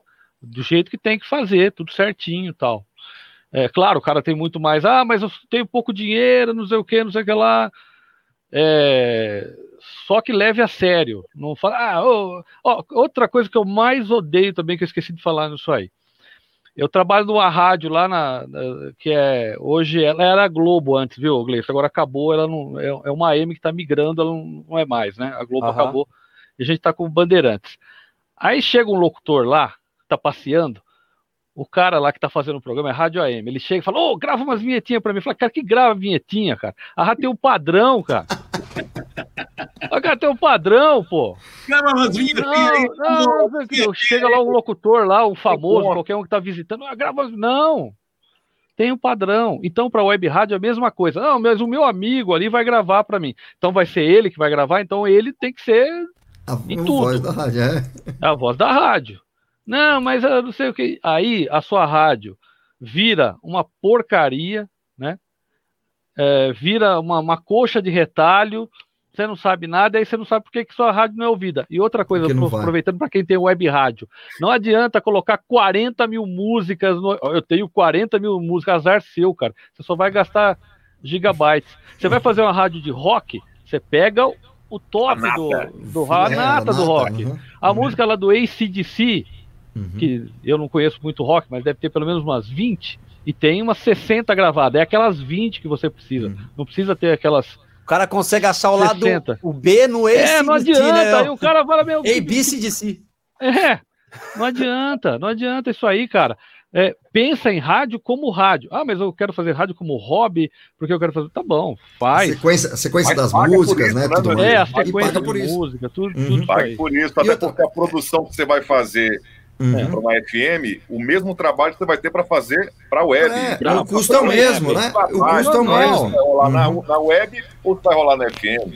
E é, se o cara da rádio web. Foi, foi muito debatido no, no, tema anterior, né? Na live anterior sobre rádio web, mas assim, se o cara, dono da rádio, não acreditar no próprio trabalho dele, de investimento, que é, envolve tudo, que vem também as outras lives, ó, tô dando um gancho aí, hein? promoção, é, programação da rádio, parcerias, tem que ter parcerias. Às vezes, de repente, você está na rádio aqui, a pizzaria do lado aqui da rua, ela te dá uma pizza por dia. Pronto, já é uma parceria, cara. Você já fecha com um cara lá, a pizza da sexta-feira, olha, dando ideias, né? Mas enfim, você vai, começa a fazer um negócio para divulgar e investir também na sua rádio. Porque também ficar, ah, mas eu não ganho nada, não ganho nada, mas você tá vendendo? Você não ganha nada, você está preparando para isso? Tá né? levando a sério então, tá levando a sério a coisa? Senão você não vai, vai viver, vai, vai colocar vai, as melhores vinhetas e copiadas ou de graça ou enfim qualquer coisa e não vai conseguir fazer Exatamente. nada. Você tem que ter exclusividade, você tem que investir, tem que pensar isso a longo prazo, né? Ó, minha rádio está aqui, por esse período aqui vai ser esse pacote de vinheta, de repente eu penso melhorar isso, como uma rádio convencional mesmo. Tem que enxergar a rádio web, como você fala mesmo, rádio na internet eu também prefiro, ou rádio online, é, porque é o nome rádio web ficou que nem nos anos 90. Nos anos 90 tinha muito rádio pirata, né? E aí virou, porque cada hoje em dia cada emissora de rádio, sei lá, com uma equipe com seis locutores, cada locutor ou cada radialista monta sua própria rádio e não monta uma equipe acho que a rádio sozinha vai funcionar, Exato. colocando lá no Alt DJ, né? Então, enfim, tem que ter equipe, tem que ter horários, tem que ter programação, sequência de música, tudo isso, né? É, Roberto, se não tiver equipe, tem vários programetes que você pode comprar nas produtoras. Também, é, exato, mas conteúdo, né? Exatamente. É, a rádio, a rádio super áudio, contrata um pacote lá e coloca no ar, meu irmão. Sim, exato. Informação, programas. É, é, a rádio, a programação, né? Radioativa Vale de São José dos Campos, o Caçapava, aquela região ali, ele tem o Banana, tem a Tina Roma aparecendo às, às 40 a mais lá dos Estados Unidos, tem o, o Henrique do Vale. Inclusive, é produção. Ó. Oh. Da Tina. Galera, Não, isso tem mais uma pergunta? É pergunta que eu queria ter feito e não consegui fazer para vocês. É, a, a, antes da gente encerrar, Robertinho, e tudo, eu queria só é, que o Gleison falasse sobre o curso dele, tá? O curso dele, a gente oh. até antes, né? Mas o curso dele, como é que tá o curso, informações do curso, se ainda pode comprar, ou se já a lista fechou, ou se você pretende relançar esse curso, Gleison. É. Manda aí para a gente aí os dados do curso do, do Radio Imaging School, Beleza. Na verdade, assim, quem tem que falar do curso é o Edu aqui. eu falar, ó, meu curso é bom pra caramba, sacanagem, né? Tô fazendo vinheta ao vivo. Mas assim, cara, o curso por enquanto tá com inscrições fechadas, a gente já fechou uma turma aí. Então, já tô passando as aulas aí, já tá no sétimo módulo. A gente vai até o módulo 8 e depois tem um bônus aí de como empreender, de como você pode tocar isso para frente, porque não adianta você só produzir sem saber onde você vai colocar isso, né? Ou como você pode colocar, ou como pelo menos você pode se organizar para fazer isso. Mas em breve a gente vai abrir novas vagas, porque ficou muita gente de fora. A gente deixou aberto é, por 10 dias, se não me engano, só, não chegou a duas semanas. Então, é, até para dar tempo de atender todo mundo, que tem um grupo no Telegram, que eu gosto de trocar ideia com a galera lá, eu mando coisa, é, ideia que eu tô tendo, percepção de mercado. Então, Passaju, não é só um curso assim. Primeiro que eu, eu nem gosto muito dessa ideia assim de, apesar de que é bonito o fato de ensinar alguma coisa, né, que os professores têm, mas eu nem me vejo muito fazendo isso não. É mais uma troca de ideia de quem está com alguma experiência no negócio e que está, quem sabe, passando um, é, encurtando uma fase da qual eu não pude ter, entendeu? Eu, por exemplo, eu tive que começar sozinho, cara, do zero. Eu lembro que eu comprei, eu comprei um, um Vegas pirata na Sé em São Paulo, velho, para começar a produzir. Então, assim, mano, barato muito louco, eu demorei muito tempo e tal. Então, eu acho que o, o fato de, de é, ir no meu Instagram lá, no arroba Gleison Lage, eu já ponho um monte de coisa lá, eu nem cobro nada, não é curso. Então, é, hoje mesmo eu gravei um vídeo aqui de como colocar é, o vocal no tom certo no Waves Tune, que é coisa que você não vê muito para radialista, você não vê muita matéria assim, você vê de música e tal. Então, eu tenho essa disposição de ajudar, porque eu acho que ajuda o meio, e de verdade estou falando isso, porque é, eu repito isso aqui, eu falei isso no começo e volto a, falar. É, num, num, determinado momento do rádio, a gente tinha muito nego foda, muito nego bom de trampo, mas pouca gente generosa. Tinha muita gente que queria o conhecimento para ele, e na verdade, assim, eu não nem julgo, porque cada um sabe do seu. Eu, na verdade, eu não tenho, eu não tenho é, presunção nenhuma de ser o cara fodaralho do áudio. É, eu sou só um cara que produz as minhas paradas aqui, tem gente que gosta, outras pessoas não gostam tanto, mas eu faço as minhas ideias e o brilho não tá em mim, o brilho tá na coisa, né, velho? Então, assim, é mais uma troca mesmo e eu convido a galera a fazer parte dessa fita aí, cara, do Rádio Imaging School. Em breve a gente vai abrir vaga, se você quiser chegar para trocar ideia aí, tamo juntão. Só ficar ligado aí no meu Instagram que eu vou divulgar lá, arroba. Meu nome é estranho mesmo, G-L-E-Y-S-O-N de nada, Lage, L-A-G-E. Beleza, beleza. Segue só, o Gleison. Só, só contar um bastidor aqui, só contar um bastidor. O, o Júnior Leão tá comigo no curso também. E aí eu liguei para ele, falou, Júnior, e aí, né? Vamos fazer o, o, curso do cara lá, cara? Aí ele falou assim, pô, será que não vai ficar mal, tal, não sei o quê. Eu falei, não, vamos aprender, pô. Eu acho que a vida é isso, você tem que aprender o tempo inteiro. E aí a gente tá lá, cara, e tá aprendendo, muito bacana. Aí eu esqueci você, você tem que estudar. Também. Hã? Isso, e eu esqueci de falar também aqui, ó. Eu também estou no curso. Se eu não me engano, eu fui o primeiro a comprar o curso, não foi, Gleison? E, e o passageiro foi o primeiro de verdade. Ah lá. O primeiro a comprar o curso. É, tá e outra coisa, viu? o Gle... Gramado. Brincadeira, é. viu? E o Gleison Lage, Milton Neves acabou de mandar uma mensagem aqui, disse que você é o maior atleticano do Brasil. Sai Nossa. fora, mano. Sai fora. Aqui, ó. Aqui, ó, fio, ó. Fio, ó. Aqui é cabuloso, rapaz. Aqui, Agora ele ficou bravo. Briga comigo não, mano. Agora, é cabuloso. Achou Milton Neves, pô. Milton Neves. Achou o calcanhar de Aquiles do Gleison. Ah, eu queria também dar o toque que o meu amigo aqui, o Rick Chambers, está em gestação, né, Rick? De repente, uma segunda versão do seu curso está em Olha gestação. Está em, é. ainda no, nas ideias iniciais, mas pode ser é. que rode no futuro a segunda, ou não, o terceiro volume, né? Porque você fez dois cursos né, de produção. Uhum. Pode ser que por aí num futuro é, um curso novo do Rick Chambers. É isso? É, eu posso ter essa esperança, Rick Chambers? Sim, claro, pode ter essa esperança, sim. Eu vou fazer um curso que eu vou ensinar do jeito que eu faço, entendeu? E aí, é isso daí. Tá. Hum... Olha, eu tô querendo lançar um curso também, que eu, eu quero pegar o curso do Gleison e fazer tudo o contrário dele, para você, ó, é ruim, tá entendendo? Porque não vai dar certo, eu vou pegar o negócio. Para ser diferente, né? Fazer Deixa eu só contar uma coisa, Gabriel. Deixa eu só contar uma coisa aqui, até o Gleison também.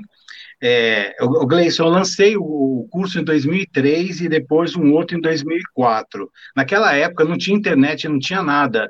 Eu, eu mandava as videoaulas gravado em, em ah, CD, assim, essas coisas. Qual, qual, é aquele maior que o CD? Como é que chamava? DVD. DVD, CD-ROM. DVD, é, mandava em DVD, isso. Cara, assim, vamos dizer assim, se eu vendi 100 cursos nos dois juntos, foi mil pirateado. Então, eu peguei, eu peguei muita raiva, muita, muita raiva do curso. Tanto que chegou uma época assim que, quando chegava e-mail, ligação falando do curso, eu nem atendia, eu apagava o e-mail, não queria nem saber. Só que depois que passou uns 10 anos, assim, mais ou menos, começaram a chegar e-mails de agradecimento. Assim, cara, eu é, o seu curso mudou minha vida, é, com o seu curso eu montei a minha, minha meu estúdio, eu vivo disso hoje, é, isso não tem preço, vários, mas muitos, muitos, e isso conseguiu transformar aquilo que eu tinha feito negativo em razão da pirataria, né, conseguiu transformar para uma coisa muito positiva. Então foi muito legal e também me projetou, né, me projetou é, bastante. Legal. Hoje os Legal, tempos Gabriel. são diferentes, né, pelo Hotmart e tal, é. mas mesmo assim, você ainda corre risco. Eu vou aproveitar e vender meu peixe também, que eu também estou para. Daqui 15 dias vou lançar um curso de web rádio também para o pessoal, pelo Hotmart também. Legal. E tenho é, desde de tudo, né? Desde, desde comprar o streaming, tudo certinho, até montar a rádio, tudo isso aí eu vou Daqui Legal, uns 15, 15 dias vou, vou estar tá liberando. E arroz, eu estou vendendo arroz mais barato, 5 quilos. Estou vendendo mais barato para mim aqui. Rodízio de sushi. Quem quiser, sushi, só tá? arroz. Pacote de 5 tá? quilos na minha mão é mais barato. Tá? Rodolfo. Meu curso de culinária está aberto aí, como engordar na quarentena 10 quilos. Como cozinhar sem é, arroz, né, mano? Pois é, também, né? Olha, daqui pois a é, pouco. E aí, vamos encerrar? A conversa tá boa demais, né? Tem muita história para contar. Vamos encerrar. Deixa aquele gostinho para um próximo convite, né? Talvez individual, para cada um ter mais espaço para contar um pouco mais a sua história. Enfim, tem muita coisa para acontecer na, na frequência, né? Com certeza, galera. Muito, muito, muito obrigado mesmo. Quem quiser deixar alguma consideração final, Edu, Gleison, Rick, é, tá aberto para vocês aí, para despedida. Né? E depois o Robertinho encerra. Vai, Gleison. Eu agradeço aí todo mundo, é, eu agradeço o convite, Passaju, que me convenceu, tal, porque eu tinha medo. Você foi muito bem, você foi muito bem, Henrique. Oi? Você foi muito bem, parabéns aí. Todos, todos é. três mandaram muito bem. É, a gente Legal, obrigado. A presença e a honra de ter vocês aqui com a gente, ensinando muito, né? Não só a gente aqui, mas esse público aí que está ávido ávido por conteúdo, ávido por conhecimento que agrega, e é isso que o Na Frequência é, tem colocado desde o, primeiro, desde o primeiro episódio. E vamos em frente. Edu? Exatamente.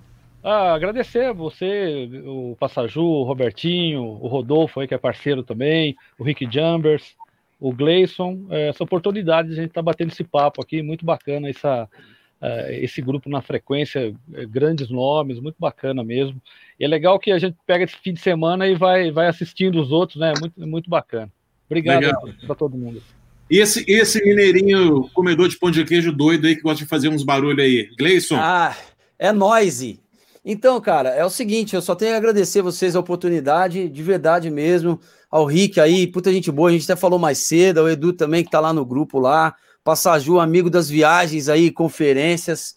Meu, eu tô só ampliando os horizontes com vocês aí, ver o ponto de vista do trabalho de cada um. Eu tenho visto de maneira muito positiva alguns bate-papos, algumas conversas que têm sido iniciadas, principalmente nos últimos anos, porque quem conviveu no rádio e estava tentando começar numa em duas décadas, pelo menos aí da década que eu parei de usar fralda, até a época que eu comecei a colocar fralda em um filho meu, que dá uns 20 anos de diferença só, teve um, um hiato enorme de bate-papo disso, ninguém falava nada, velho. Era um negócio hiper escondido, uma puta caixa preta, e aí quando a gente viu o rádio tava virando um negócio que ninguém fazia, porque era só o cara que estava no jornal, ah, põe lá no rádio lá, o cara que queria fazer TV que estava no rádio também. Isso é, fudeu, para falar bem a verdade, o negócio, porque é, o rádio ele é muito feito por paixão. Ah, qualquer negócio é feito, mas o rádio num grau absurdo. A gente liga um pro outro aqui, a gente, o nosso primeiro papo é rádio, velho. A gente sai, o passageiro, a gente ia tomar cerveja nos lugares, a gente ficava conversando de rádio, cara. É o nosso trampo, mas também é um negócio que a gente se diverte fazendo, né? Graças a Deus eu consigo trabalhar com isso. Então, é muito legal a iniciativa como essa de vocês. Eu sei que tem podcast também de um monte de gente. Já vi, eu, tem, eu também tenho um podcast, tem um monte de iniciativa. Nada disso concorre com nada. Eu acho que a gente tem que é, ajudar mesmo um ao outro. Procurem Hã? vinhetando, procurem vinhetando lá no Spotify. Tem muita coisa legal lá também que o Gleison produziu. É, que nem aqui, na frequência, né? Com vários profissionais vinhetando. Vai lá, que é, vale a pena. É, é, inclusive, cara, assim, é um negócio que eu faço que é só tom, toma tempo na teoria, que eu faço para poder compartilhar um contato que eu tenho com mais gente, né? Então, assim, agradeço vocês demais aí, todo mundo, o Rick Jumbers, pelo conhecimento que ele nunca sabe que me passou, e por todos os outros produtores aí, Gabriel Passaju com a Jet 7 antigamente, toda a turma. É, muito obrigado mesmo e parabéns pela iniciativa aí. Vamos para dentro de tudo aí, fazer barulho nessa porra. Aê! Valeu! Robertinho, tá contigo. Beleza, então só para poder finalizar, falar aqui da agenda, né? A nossa agenda pra, é, do, do mês aqui de setembro, outubro, né? Que já teve a web rádio, plástico de rádio hoje. Semana que vem, programação musical né? Depois promoção de rádio, a gente vai trazer aqui aquelas meninas que colam adesivo no carro. Brincadeira. Vai ser para falar sobre o, a promoção mesmo da rádio e vinhetas cantadas também aqui Na Frequência. Beleza, pessoal? Boa noite para todo mundo. Até uma próxima e valeu. Obrigado aí, pessoal. Até mais.